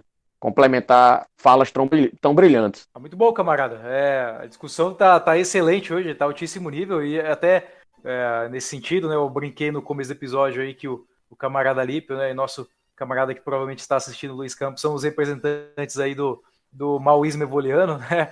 É, uma, uma pergunta é, para os camaradas, seria, assim, possível é, é, esse, esse, a junção desse par, né, ou ser um, um socialista evoliano, até porque Parece que na, na, Itália houve realmente algumas tendências, né? Aquela destra sociale, de um tipo de, é, de, de, de socialismo de caráter mais evoliano, tradicionalista. É, é, possível a junção desse par quando a gente recorda que o Evola tinha suas críticas, né? É, ao, ao socialismo em geral? Eu vou, vou recuperar aqui, vou trazer para este episódio um texto. Eu vou ficar devendo o título do texto, um texto do, um texto do próprio Évola, sobre o fenômeno maoísta na Itália, né, o fenômeno maoísta na Itália e a atenção que setores correntes da terceira deram para a China, né? É, em meados da década de em meados de 1968, se não me falha a memória, né? Então circulava na Itália a ideia, né, ou, ou segundo Évila, de acordo com Évila, mito, né? O mito segundo o qual não havia diferenças substanciais entre o maoísmo e o, e o e e as manifestações de terceira teoria política, fascismo, nacionalismo. Né? Então, Évila, a, a, nesse artigo, cujo título vou ficar devendo, repito, né, ele afirmou que inequivoc, inequivocamente o fenômeno chinês maoísta se trata de um nacionalismo comunista. É, no que ele tem razão, né, ele está correto. Então, na, na, na, na, sua base está a concepção coletivista da massa, quase de uma horda mesmo, da nação, que para ele não é muito diferente do. Não, não, não é diferente no pano de fundo da concepção jacobina, sei lá, jacobinista. Né? Então, ele, ele nesse, mesmo artigo, nesse mesmo artigo, ele, ele enfatiza a atuação de estruturas né, burocráticas que, que agiam a fim de alcançar uma ligação direta com o povo. É, exército feito um com o povo, retomando a, a fórmula de, de, mobilização total, né? que em maior ou menor grau tem, tem o mesmo espírito ou patos da, das ideias iluministas, da, da Revolução Francesa é, é, em, em, particular. Então, portanto, né, é comunismo, comunismo para Évola, comunismo combinado com nacionalismo é exatamente o oposto da concepção superior e aristocrática do Estado, Estado, Estado, sei lá, próximo do Estado platônico, né, o Estado orgânico. E aí vem, tem aquele pessoal influenciado por Freda, né, se não me falha a memória, Freda, né, luta do povo, eu não sei como pronuncia em italiano, e combinou elementos da terceira, terceira posição europeia com, com o maoísmo. É sobre isso, eu, eu até prefiro que depois fale o, o Machado, que é craque sobre o tema, né? especialista. Agora, assim, tentando responder a pergunta, né? tentando responder a pergunta, né? se, é, se é possível um, ser um socialista evoliano, vamos lá, vamos, vamos pensar aqui em alguns, em alguns fenômenos, alguns movimentos que surgiram na Europa, século XIX, início do século XX. Os tradicionalistas europeus, eles não, não criticam, não criticaram é, é, iniciativas como, como, a, a, como os cercamentos, né, cercamentos que, que foi levada a cabo na Inglaterra, né, cercamentos é essa medida, essa medida é, é essa, o cercamento foi a medida pela qual, né, o conjunto de medidas pela qual as terras de uso uso coletivo na Grã-Bretanha, né, Grã-Bretanha pré-revolução industrial, começaram a ser cercadas para que passasse a ser de uso individual, né, gerando toda essa proletarização, pauperização, todo mundo conhece, que horrorizou os verdadeiros homens de tradição. E quem critica isso é, é socialista? Eles eram socialistas porque criticavam medidas como essa? A gente sabe, né, que para os ideólogos da direita liberal, é, criticar os cercamentos ou defender reforma agrária é coisa de socialista, de conservador. Mas eu, eu, eu, vou, eu vou além. né, tem um conservador, Tolkien, Tolkien, indisfarçadamente conservador, embora ele visse com bons olhos aspectos do anarquismo, né? Então, Tolkien, por exemplo, ele não via o seu condado, o condado da sua obra literária, ele não via apenas como um inocente idílio agrário, mas a manifestação do que ele considerava um ideal político e social prático. Né?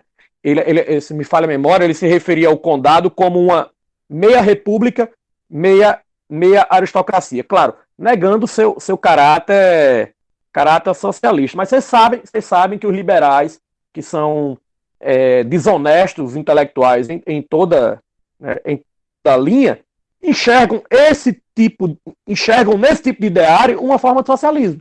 É, ele, ele simpatizava também com, com um movimento social católico muito popular na época, Catholic Social Guild, perdão aí minha pronúncia troncha do inglês, né? É, então havia também um socialismo de guilda fortemente inf, inf, é, apoiado é, é, por conservadores e anticomunistas ferrenhos, né? O mutualismo, as ideias de, de é, é, Proudhon. Então, todos esses movimentos eram e são classificados como, como reacionários pelos marxistas, pelos maoístas, pelos marxistas-leninistas em geral, né?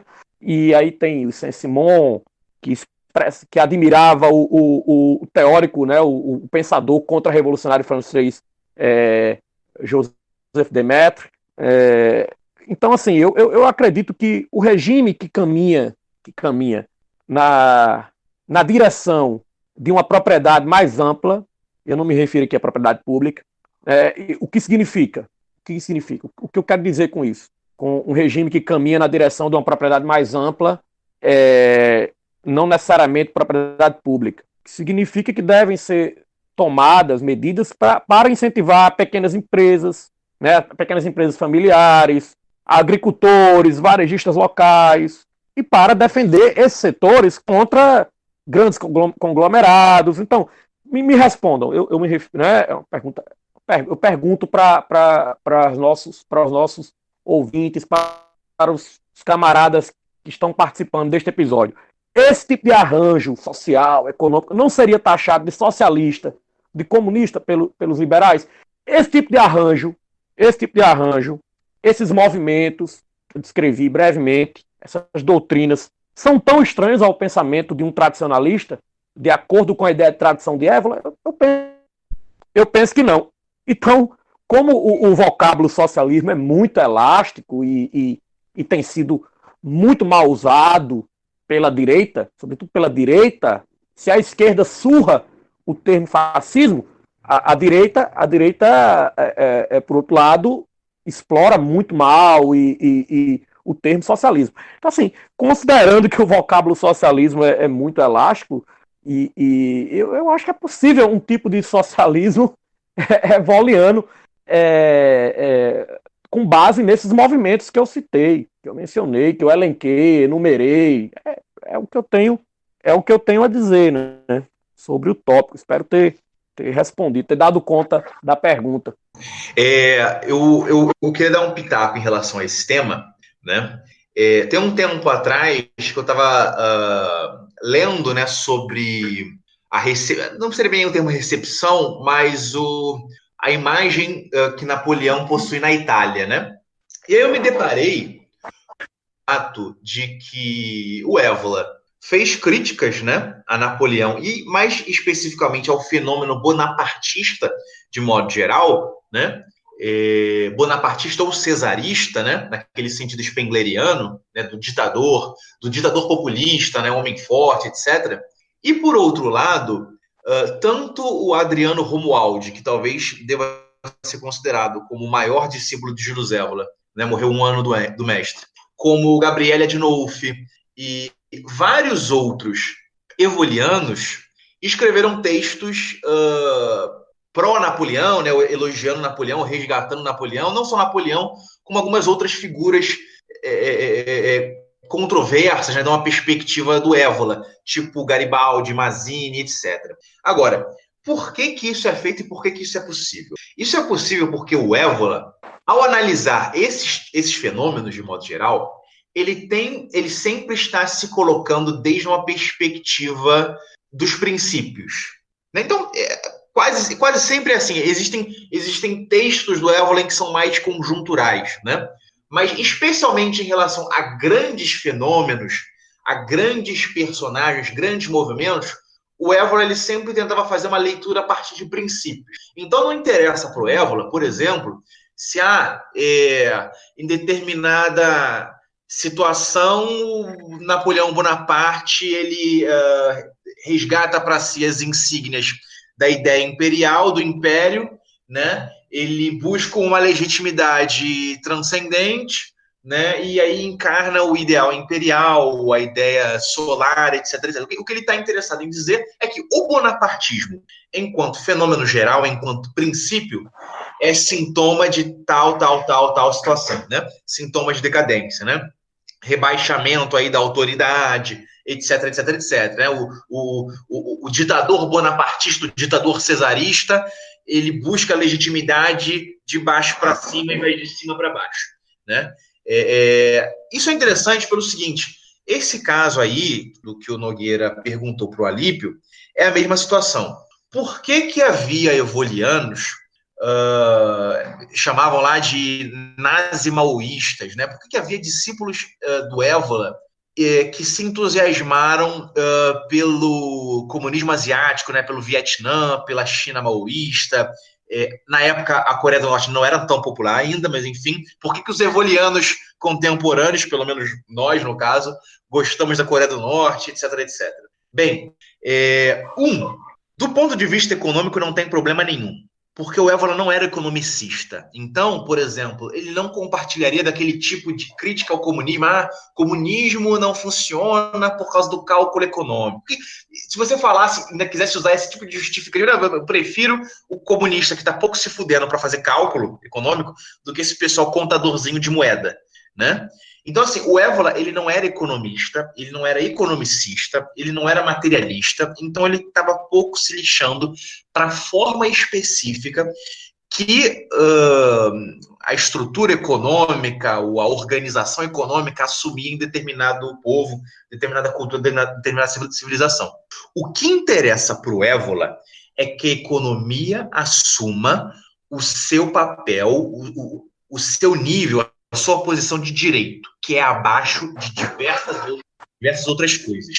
Né? Então, a economia é inferior à política, a economia é inferior à cultura, a economia é inferior é, à espiritualidade, né? a economia talvez seja a dimensão da sociabilidade humana mais baixa, né? ou pelo menos uma das mais baixas.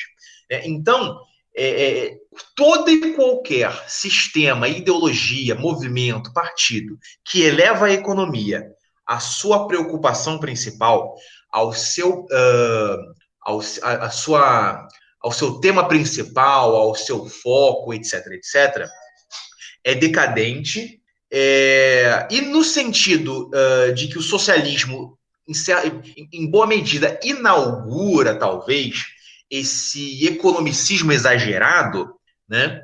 esse materialismo mais uh, bruto, o Évola seria declaradamente um antissocialista, mas existe uma citação bem interessante do Évola que eu vou querer é, trazer aqui, que diz o seguinte: é assim que, se entendido como uma revolta contra a tirania econômica, contra o estado de coisas no qual não o indivíduo, mas a quantidade de ouro, o capital, comanda, onde a preocupação com as condições materiais da existência absorve toda a existência, se entendido como a busca por um equilíbrio econômico, sobre cuja base seria possível se libertar e desenvolver formas diversas de vida, não mais redutíveis ao plano material, se entendido dessa maneira, mas apenas dessa maneira, poderíamos reconhecer, mesmo no socialismo e no próprio comunismo,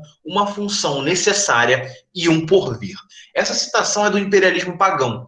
Né? O que, que o Évola está querendo dizer? O Évola está querendo dizer o seguinte: se por socialismo a gente se refere à reorganização é, da economia, no sentido em que o ouro, enquanto símbolo, estará submetido ao sangue e ao espírito, né?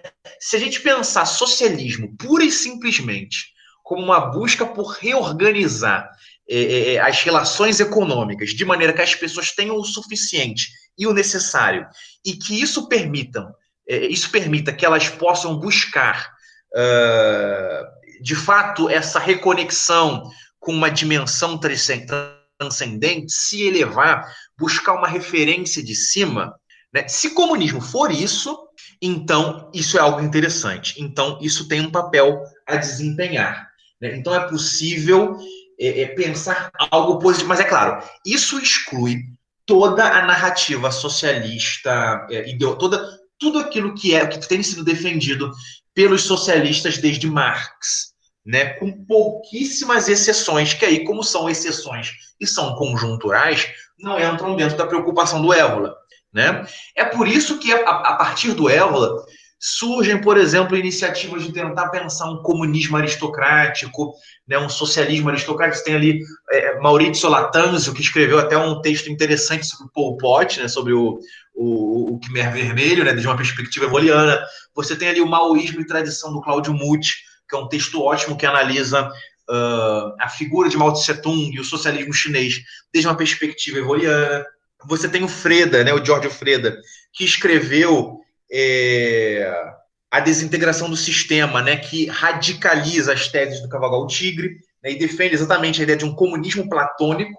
Né? Não vamos mentir aqui, não vamos é, disfarçar. Platão era comunista nesse sentido que o Évola uh, uh, descreve um hipotético, né, puramente hipotético, naquele momento, pelo menos, um hipotético comunismo. Né?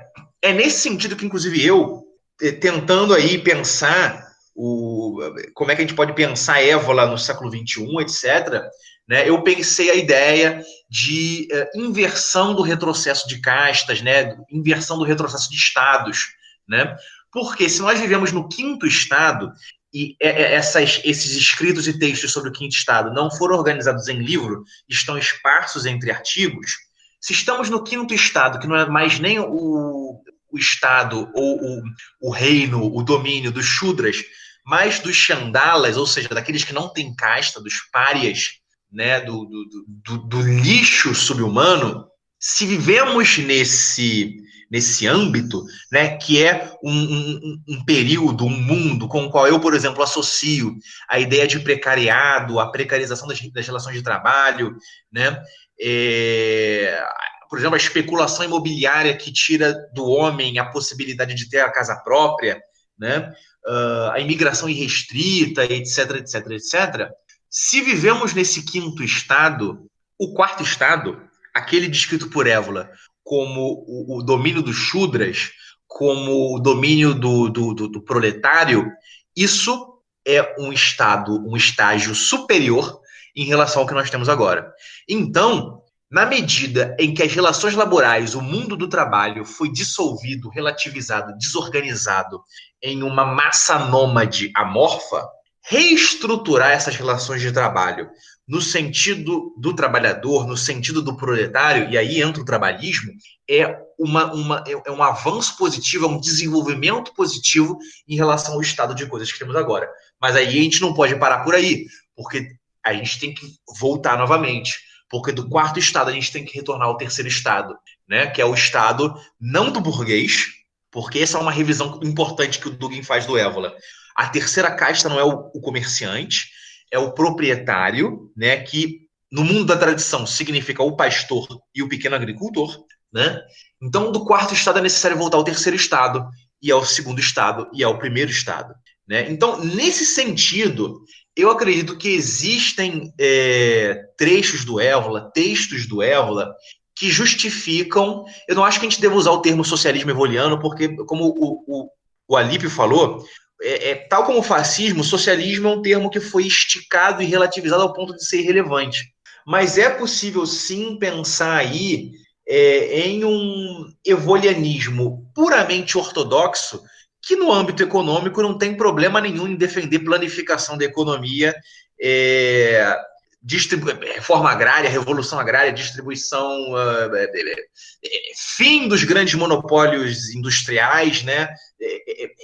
Redistribuição aí do, do, do da, dos meios de produção, né? No, no, e aí, no, inclusive, num sem primeiro sentido de reorganizar o precariado como proletariado e depois de extinguir o proletariado, porque desde uma perspectiva é, é, evuliana é fundamental dar fim ao proletariado, evidentemente, pela elevação do proletariado ao estado de fato de proprietário, pequeno proprietário né, senhor do seu meio de produção, é, trabalhador integral, né, no sentido medieval, né? Nesse sentido, é, é, só você ver, Esparta era uma sociedade comunista.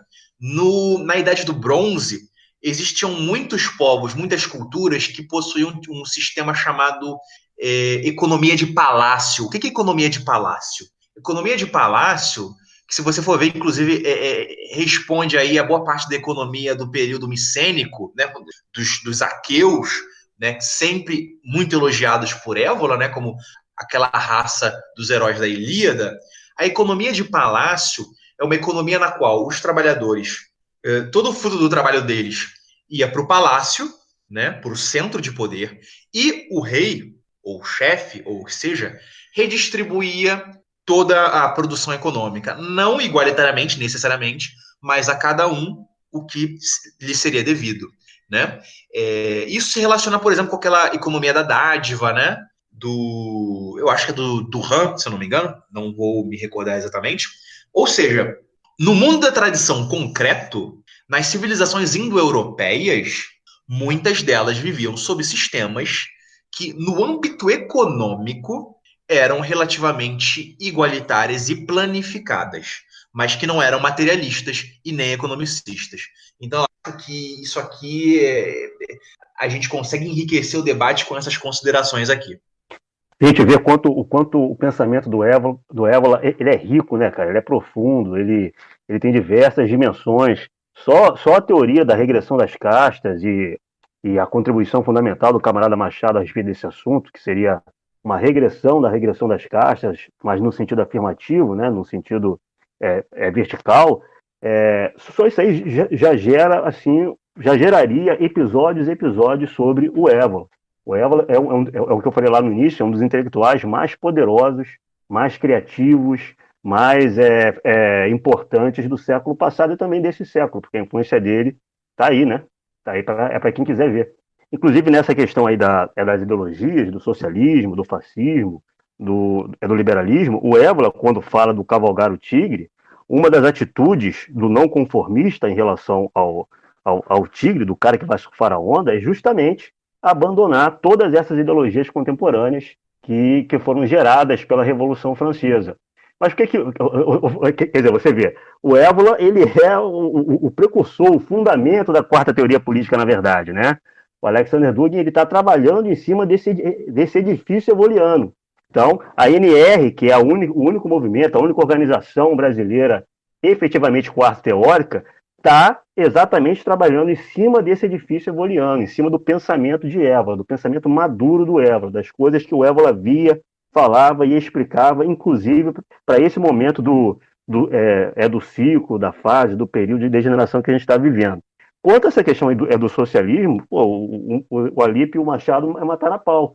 É, por que, que o Évola ele era antissocialista? Por causa da, da, é da redistribuição de propriedade? Por causa da superação do capitalismo? Não, porque ele discordava de certos princípios, de certos elementos do socialismo que estruturavam a visão de mundo, é, é, de mundo socialista. O homem econômicos, o materialismo, é, a, a ideologia do progresso, então, ele, ele, ele negava esses princípios que estruturavam a visão socialista e dizia, ó, assim, esses princípios não tem por que falar de socialismo. Então, eu sou antissocialista e não tem por que resgatar o socialismo. Mas em relação a uma redistribuição da propriedade, a uma, a uma economia solidária, é, corporativista, comunitarista, não, tudo bem, não tem problema nenhum. Desde que seja fundado em uma outra perspectiva de homem, uma outra perspectiva de sociedade, uma perspectiva é, conectada à tradição. Então, essa discussão sobre o socialismo avoliano é, é basicamente isso. É você negar os princípios fundamentais da, daquilo que a gente chama de segunda teoria política, mas também é, negar os princípios fundamentais daquilo que a gente chama de primeira teoria política que fundamenta o capitalismo. Que o capitalismo também está fundado sobre o homem econômico, é, é, também está fundado sobre o quantitativismo, também está fundado sobre, a, sobre o individualismo, etc, etc, etc, etc. Então, é, quer dizer, é nada a acrescentar, mais ou menos isso aí mesmo. Quer dizer, o Évola ele era antissocialista porque ele era anti-iluminista, porque ele era contrário às, às ideologias modernas, mas ele, ele, não era, ele não era a favor do capitalismo ou do liberalismo, ou, ou, era contra uma redistribuição de propriedade ou uma ordem econômica mais solidária. Pelo contrário. Ok, camaradas. E passando para um próximo tópico, então, é, eu gostaria de saber de um outro tema aí que, para o meio dissidente, costuma ser um pouco polêmico e, e gera uma impressão negativa do Évola é, para muito, muitos camaradas, né, que são camaradas cristãos, uh, que eles veem, por exemplo, um título de uma obra como Imperialismo Pagão, né, e algumas, alguns trechos do Évola, é, que, que tem um, assim, um teor assim, um tanto anticristão, e, e o pessoal acaba tendo uma impressão um pouco negativa uh, a respeito do Évola, mas é, você, uh, André Luiz, você sendo cristão, né, é, você acredita que assim, a obra do Évola vale a pena até o que ele fala sobre o cristianismo vale a pena também para, para um dissidente cristão? Então, a, a obra do Évola ela é muito, ela é muito profícua para um, para um cristão. Na verdade, essa ideia do Évola anticristão é uma ideia bem simplista, uma ideia que também é falsa, né? É uma ideia divulgada em certos meios, mas é divulgada sem qualquer propriedade. É, esse, esse é um tema também muito complexo, não, não é um tema fácil, porque o Évola, é como eu estava dizendo, ele não é um autor é, que seja fácil compreender. O cara escreveu durante 40, 50 anos, né? Dezenas de obras.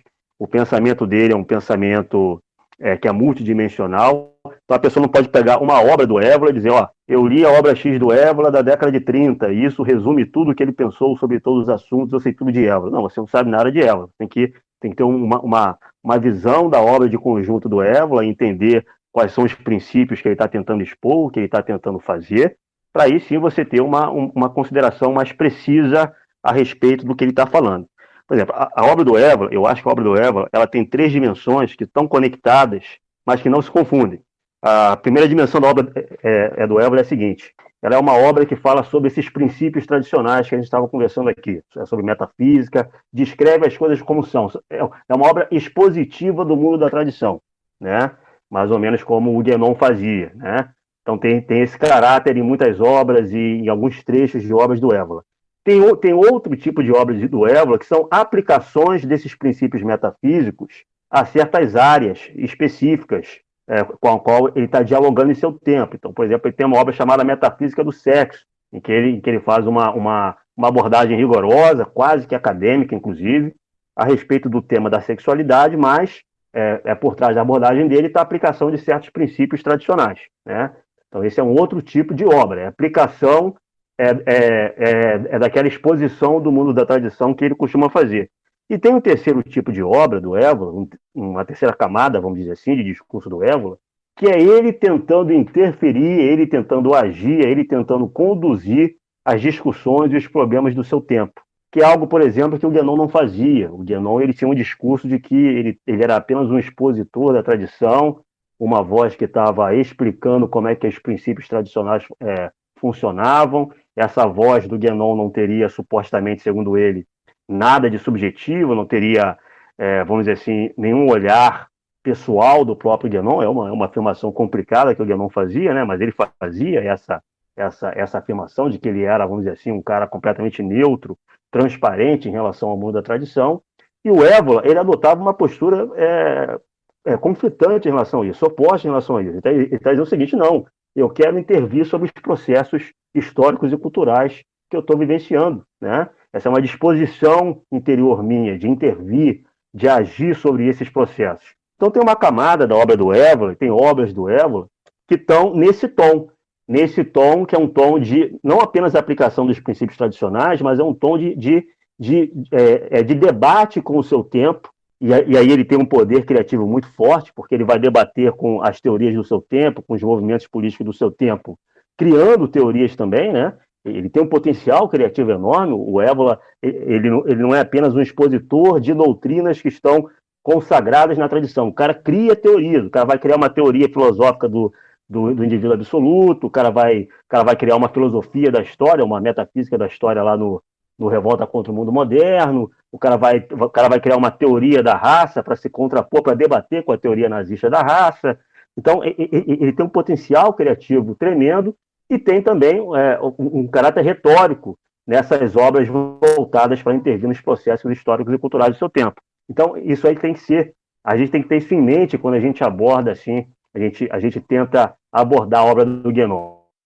E o Guénon, durante muito tempo, ele vai polemizar com o catolicismo. Ele vai polemizar com o catolicismo porque é, o, o, por trás dessa polêmica com o catolicismo, esse é um assunto complexo, né? Por trás dessa polêmica com o catolicismo, está é, tá uma visão, é, é tá uma divergência do Évola com o Guénon em relação ao papel do exoterismo, né? Do exoterismo com X, né? É, dentro é, desse ciclo de degeneração da Kali Yuga. O Guénon ele achava que qualquer possibilidade de restauração do mundo da tradição passava por uma reafirmação das práticas e das, e das dimensões exotéricas da tradição, aquelas dimensões da tradição que estão voltadas para as normas sociais, para as regras morais, etc. e tal. Né? Esse também é um assunto complexo, não dá para resumir assim, de maneira tão simples, mas é mais ou menos isso. O Guénon achava que para você restaurar o mundo da tradição, você tinha antes que restaurar, de certa maneira, o um mundo do exoterismo. E o, e o, e o, e o, e o Évolo dizia que não, ele, dizia, ele adotava uma postura que para ele era mais realista e dizia que não, olha, é, o mundo do exoterismo já era. Né?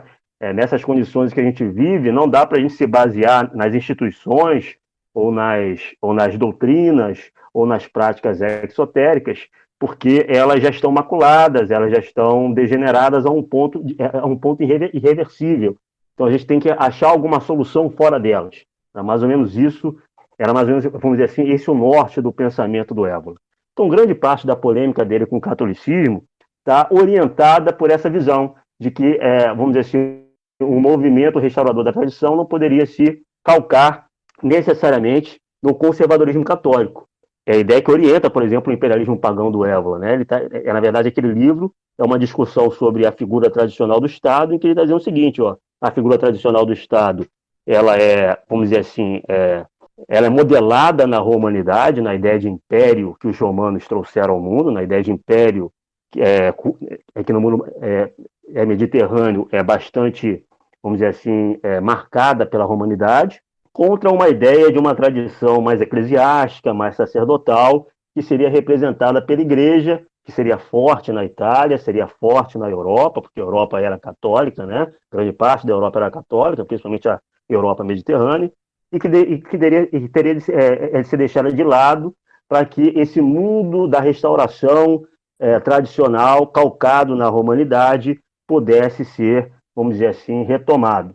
Mas com o passar do tempo, conforme o Évola ele foi, ele foi se articulando, ele foi interagindo com os movimentos políticos e culturais da sua época, ele foi adotando uma, um, um, um, discurso mais, vamos dizer assim, é, ameno não, mas um discurso mais conciliador com o catolicismo mesmo. Ele, ele vai reconhecer a validade tradicional é, é, do cristianismo católico, ele vai dizer, não, o cristianismo, o cristianismo católico ele tem vários elementos, sim, que são elementos tradicionais, né? E, na verdade, essa restauração da romanidade pode ser feita através de um cristianismo que ele chamava de gibelino, um catolicismo gibelino, que ele remontava ali à Idade Média, a, a, a obra de Dante Alighieri e de alguns movimentos esotéricos e movimentos é, é, da cavalaria medieval, por exemplo, né?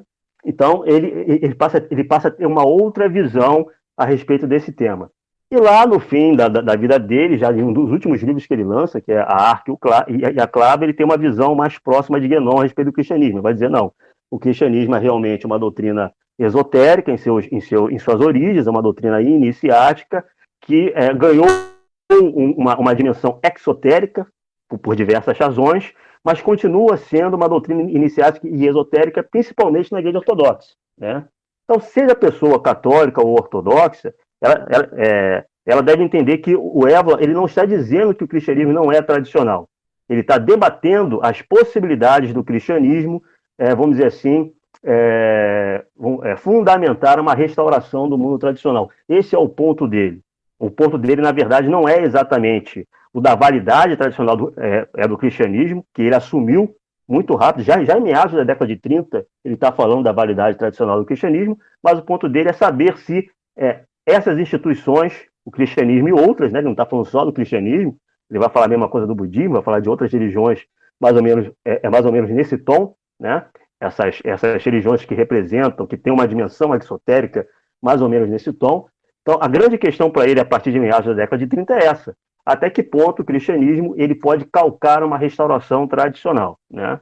É muito bom, camarada. E também o Évola é, também é conhecido por falar de outras religiões. Ele fala do islamismo, inclusive é, lançou aí a, a, esses dias no canal da Nova Existência um vídeo aí sobre Évola e budismo. E inclusive o Évola parece ser um autor é, influente dentro do, do, meio budista também. Ele tem uma obra é, aí que tem um certo prestígio.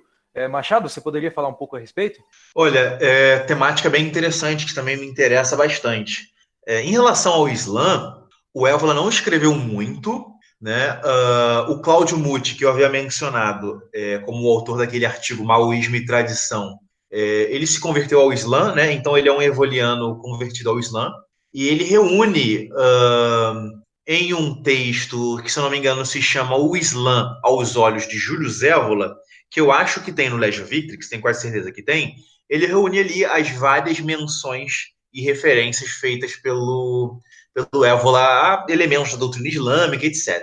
Ele não conhecia profundamente, mas, de modo geral, o que o Évola destacava, é, ele considerava que o Islã ele tinha de interessante uma certa é, pureza ritualística, né, uma certa, um certo ritualismo rigoroso que o Évola considerava interessante, e também um outro aspecto, o fato de não haver uma intermediação espiritual exagerada por parte de uma figura sacerdotal, né? É, e aí, um terceiro aspecto seria a doutrina islâmica da guerra, né? Bastante famosa também, é, na medida em que distingue ali entre uma grande jihad e uma pequena jihad, né?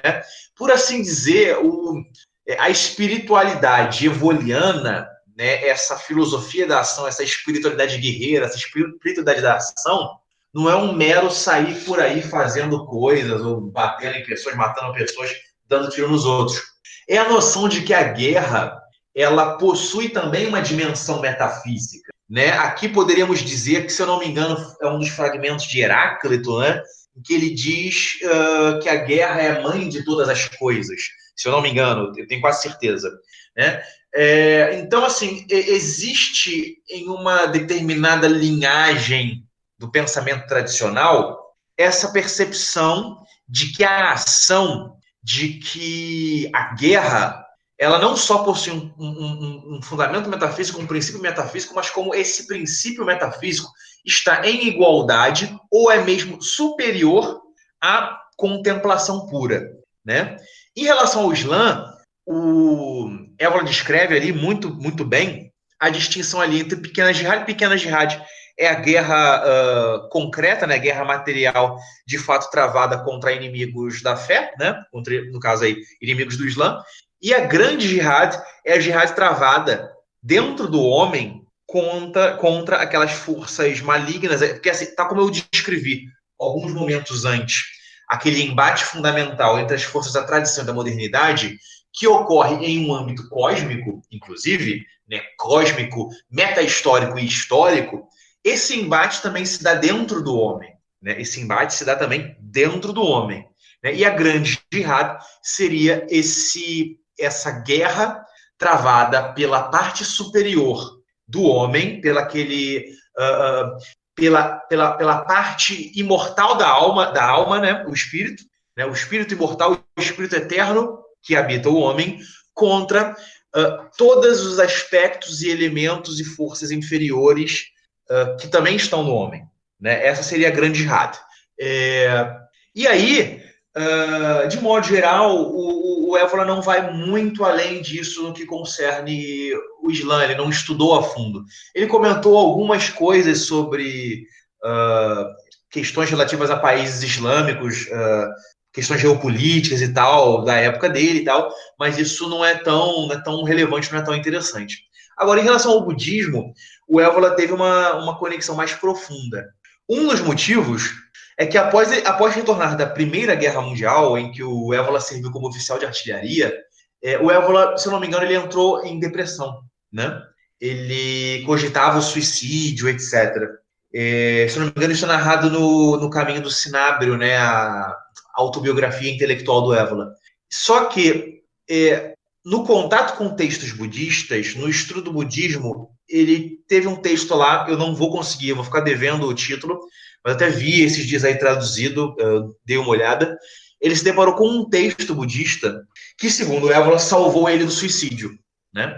É, então, a partir daí, o Évola começou a estudar uh, bem atentamente, bem detidamente o budismo, até que nos anos 40 ele lançou a obra A Doutrina do Despertar, né? que é uma obra interessantíssima, eu já li duas vezes. É, é uma obra que se apoia é, inteiramente no Canonipali. O que é o Canonipali? O Canonipali é aquele corpo textual e doutrinário do primeiro budismo, o budismo é, dos primórdios, né? Ou seja, o budismo dos discípulos diretos de Siddhartha Gautama, né? É, segundo Évola, esse esses textos, né, esse budismo dos discípulos diretos de Évola era um budismo mais puro que resguardava em maior medida e muito mais do que a maioria dos, dos, das derivações posteriores e tardias do budismo, é, aquele aspecto aristocrático e guerreiro que, segundo Évola, inclusive também ariano, né, indo-europeu, que, segundo Évola, demarcava a figura de Siddhartha Gautama, do Buda. Porque é necessário sempre recordar que Siddhartha Gautama, ele não era um, um Brahmane, ele não era um desses eremitas do deserto, um desses anacoretas, etc. Ele era um príncipe uh, do norte da, da Índia, ou seja, daquela região mais influenciada uh, pelo influxo das invasões indo-europeias, né? Aquela região mais védica, né, da Índia. É... E o e o Évola, segundo o Évola percebe no cânone Pali uma uma marca muito tipicamente aristocrática e guerreira é, é, é, nesse budismo primitivo, nesse budismo do Siddhartha e de seus discípulos diretos. Né? Então, a doutrina do despertar ela é uma obra fundamentalmente prática no sentido de que ele ignora totalmente aquele budismo devocional, né, aquele budismo é, é, de culto, né, de culto a determinados bodhisattvas, etc, etc, né, é, é, é, é, um, é um budismo puramente prático, aquilo com que o Évola trabalha, técnico, é um budismo é, fundamentalmente técnico, no sentido de que o foco do Évola são as técnicas, instrumentos e ferramentas e os processos internos de, de libertação, né? Ele descreve ali todas as técnicas, todas as ferramentas espirituais e intelectuais que os primeiros budistas utilizavam para, para não só é, se tornar um, um bodhisattva, né? não só é, é, é, é, passar por aquele processo ali de apoteose, né? de divinização, como também de ir além dos deuses, né? ir até o, o, é, o absoluto, né? poderíamos dizer em vários momentos, o, o, o Évola traça ali paralelos fundamentais com, o, com, é, com, as ideias de guerra, né? Eu vou aqui puxar mais uma vez uma citação da doutrina do despertar, é, que é o seguinte: tem um momento ali que o Évola estava descrevendo exatamente esses momentos finais de máxima tensão no processo de libertação. Ele descreve o seguinte: no ensinamento, tal é o ponto de vista da verdade suprema, esotérica, para Marta. Para poder resistir, ou seja, para poder resistir às tentações, às forças das trevas, né? No, quem conhece a história de Buda sabe que quando ele se senta ali sob a árvore em determinado momento, ele é atacado, né, pelas pela, por determinados demônios, né, por determinadas, pelas filhas lá do, acho que de Mara, né, se eu não me engano, né, continuando, para poder resistir é necessária, e aqui tem aspas porque é uma citação dos textos do, do Cânone Pali, é necessária uma tríplice couraça. Isso tem aí um simbolismo do 3 e tal, que o, o Évola explica ali no, no livro.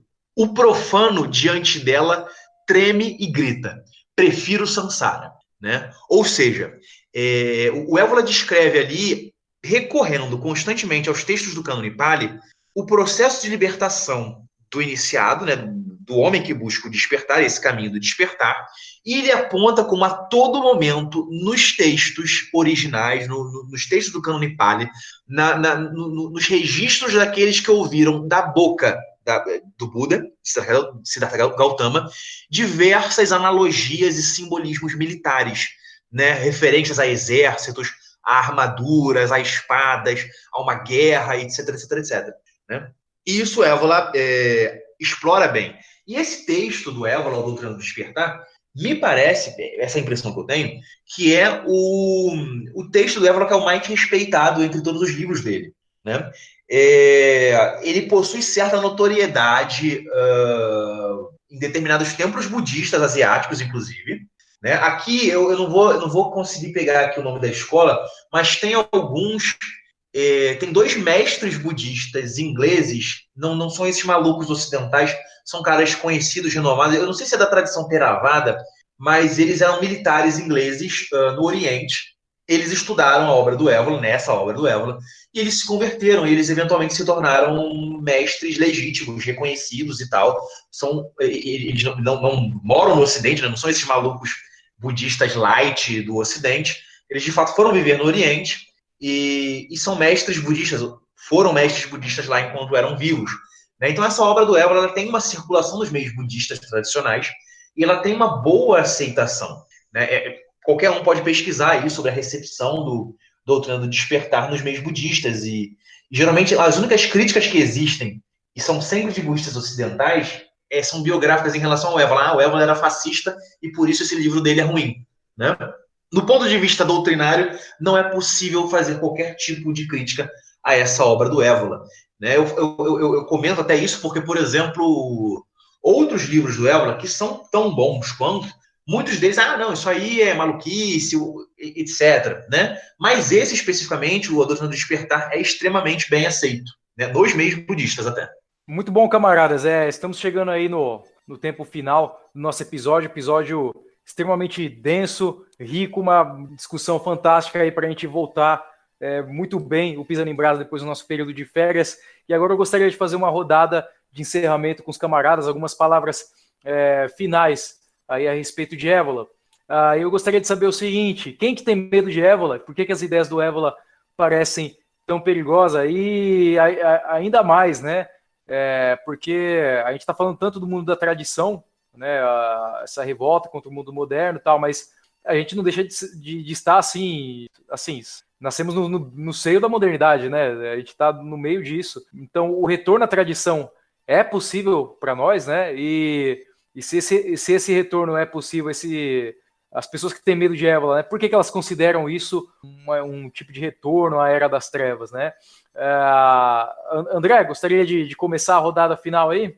Ah, só, só agradecendo a oportunidade de participar dessa conversa sobre Évola, né? Como eu disse lá no início, é um autor muito profundo, é um autor que, tem que a gente tem que ter um, um, um imenso cuidado para a gente lidar com as questões trazidas por ele. As pessoas que querem começar o estudo de Évola devem, devem fazer com cuidado, é, não devem ter é, conclusões apressadas sobre esse estudo e devem evitar ouvir esses especialistas do tradicionalismo que estão aparecendo por aí, querendo dar pitacos, querendo, é, enfim, despejar é, baboseiras sobre aquilo que eles não conhecem, aquilo que eles não entendem, aquilo que eles nunca pararam para é, refletir sobre, né?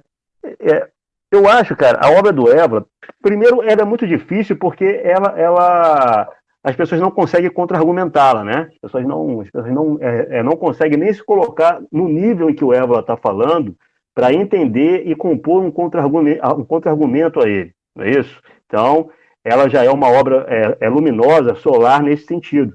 As, as pessoas que, é, que tentam é, é, se opor ao Évola ficam latindo lá para ele, né? Ah, você é fascista, você é feio, cara de melão, bobão, e, e não conseguem, é, na verdade, lidar com o que o Évora está falando. Então, só, só nesse aspecto aí, o Évora já está ganhando de 10 a 0, porque ele está lá, irrefutável, né? E, em segundo lugar, eu acho que a volta ao mundo da tradição é uma questão, é uma questão de, de, de, de, é de tempo e ação daqueles dedicados a, a esse empreendimento. É isso?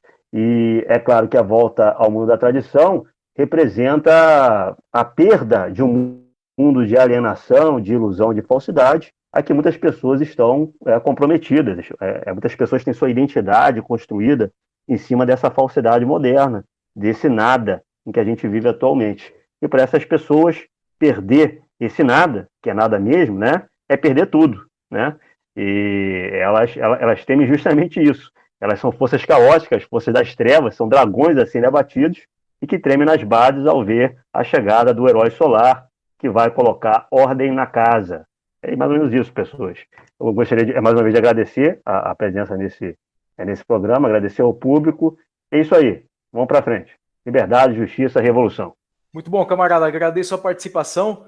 E você, Alípio, as suas palavras finais aí sobre Évola? Reitero o, o meu agradecimento pelo convite. Espero ter fornecido o, aos, aos nossos é, ouvintes, aos que acompanham o Pisando em Brasa, um, uma visão uma visão interessante sobre o, o Barão Júlio Zévola. Espero ter contribuído para, para é, é, honrar, honrar o, o, o, pensamento, o pensamento evoliano. Espero ter dado conta da grandiosidade do pensamento de Évola. E, e por que os liberais, os liberais em geral e a esquerda liberal em particular, temem, temem Évola? porque essa gente, né, essas hordas, personificam a Era de Ferro, a Era das Três Mães Infernais, exatamente, exatamente como as, do, a, a, a, da trilogia de terror do cineasta italiano Dario Argento, a Mater Suspiriorum, a Mater Lacrimarum e a Mater Tenebrarum. A, a, a era, a era do nivelamento, do, individua, do individualismo, do abortismo né, é, desenfreado, do caos informe, do vazio. Então, o, o, o Barão personifica o, o, oposto, o oposto é, disso. Né? Personifica a solidão olímpica das alturas, um arrojo ao mundo da tradição, uma, um, a, a um anseio por uma existência deificada, em que a humanidade está, está livre da, das relativizações da, do condicionado. O, o, Barão, como, como o camarada Machado falou no início deste programa, quando da, quando da instauração da República Social Italiana, com a qual ele, ele tinha divergência, ele demonstrou honra, demonstrou que era um homem é, é, que acreditava no valor da palavra dada, não negociava princípios, porque a Itália, a Itália era mais importante do que do que do que questiúnculas. É, é, a Itália estava acima disso naquela conjuntura né, de invasão, né, de invasão promovida pelos aliados, né, porque sobretudo o, barão Júlio Zévola atendia ao chamado do alto, obedecia aos, valo aos valores orientados para cima, ou melhor, a partir de cima, a partir do alto. Ele é odiado por causa da sua verticalidade, da, da, da, por causa da verticalidade do seu pensamento, da sua altivez, por causa da radical unidade entre sua obra e ação. Porque, em suma, era e é uma voz verdadeiramente insubmissa. O homem da, da, da tradição é o autêntico, é o autêntico revolucionário desta época. Não é o Antifa, não é o, o, o adepto da chamada nova esquerda, o autêntico, o autêntico revolucionário desta época é o homem da tradição. Obrigado pela oportunidade de falar sobre o Barão Júlio Zévola. Muito obrigado. Espero ter dado conta da, da, da majestade do seu pensamento e da sua biografia. Liberdade, justiça, revolução. Muito obrigado, camarada Lípio. Fantástica participação. E para fechar, então, a rodada de encerramento, Camarada Rafael Machado, suas palavras finais. Olha, é... primeiramente agradeço né, ao convite, é uma honra aqui estar tá? primeiro no Pisando em Brasa, que eu creio que é, é uma joia, uma pérola, é um, é um, é um verdadeiro tesouro da dissidência brasileira. Né? Aqui nós encontramos conteúdos que não encontramos em lugar nenhum nesse país, né? É... Agora, Évola é um personagem que para mim é muito, é interessantíssimo, né? Como o André Luiz falou, talvez seja um dos maiores ou o maior é, pensador do século XX, né? em determinada medida, em determinada eh, dimensão. É, era um homem é, é, é que talvez coubesse melhor no período renascentista, renascentista do que ali no século XX, porque é, é, ele era praticamente um polímata, né? A gente falou aqui de, uma, de, uma, de um pequeno, de uma pequena parte do pensamento dele, da obra dele, né? Ele, por incrível que pareça, ele, ele fez faculdade de engenharia, né? Então ele era, por formação, engenheiro. É, ele era poeta, ele era pintor, ele foi oficial militar, ele é, foi alpinista, né? Alpinista profissional mesmo durante alguns anos.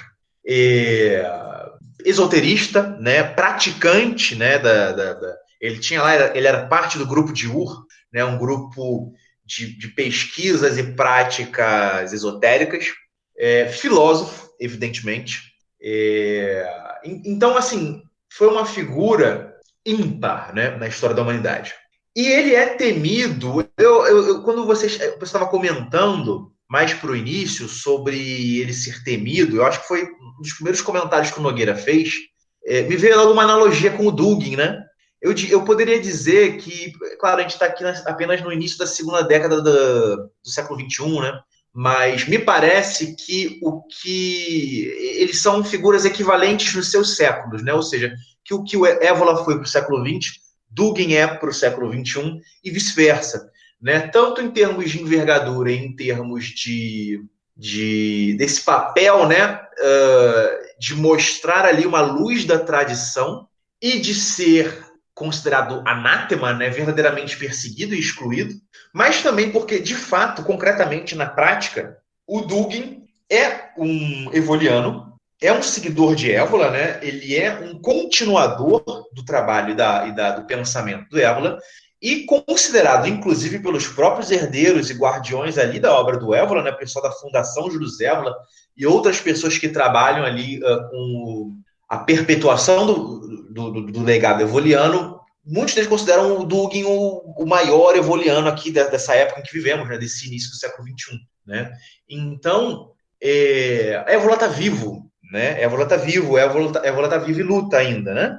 É, através do Dugin, através é, de outros evolianos ao redor do mundo, é, e de nós, no, no, Brasil aqui, através de nós, e claro, algumas outras pessoas aí que estão junto nesse trabalho aí de resgate e de, de verdadeira lealdade né, à obra do Évola. Né? É, é, é, fundamental recordar aquele dito de que a lealdade é mais forte do, do que o fogo, né, e de que nossa honra se chama lealdade.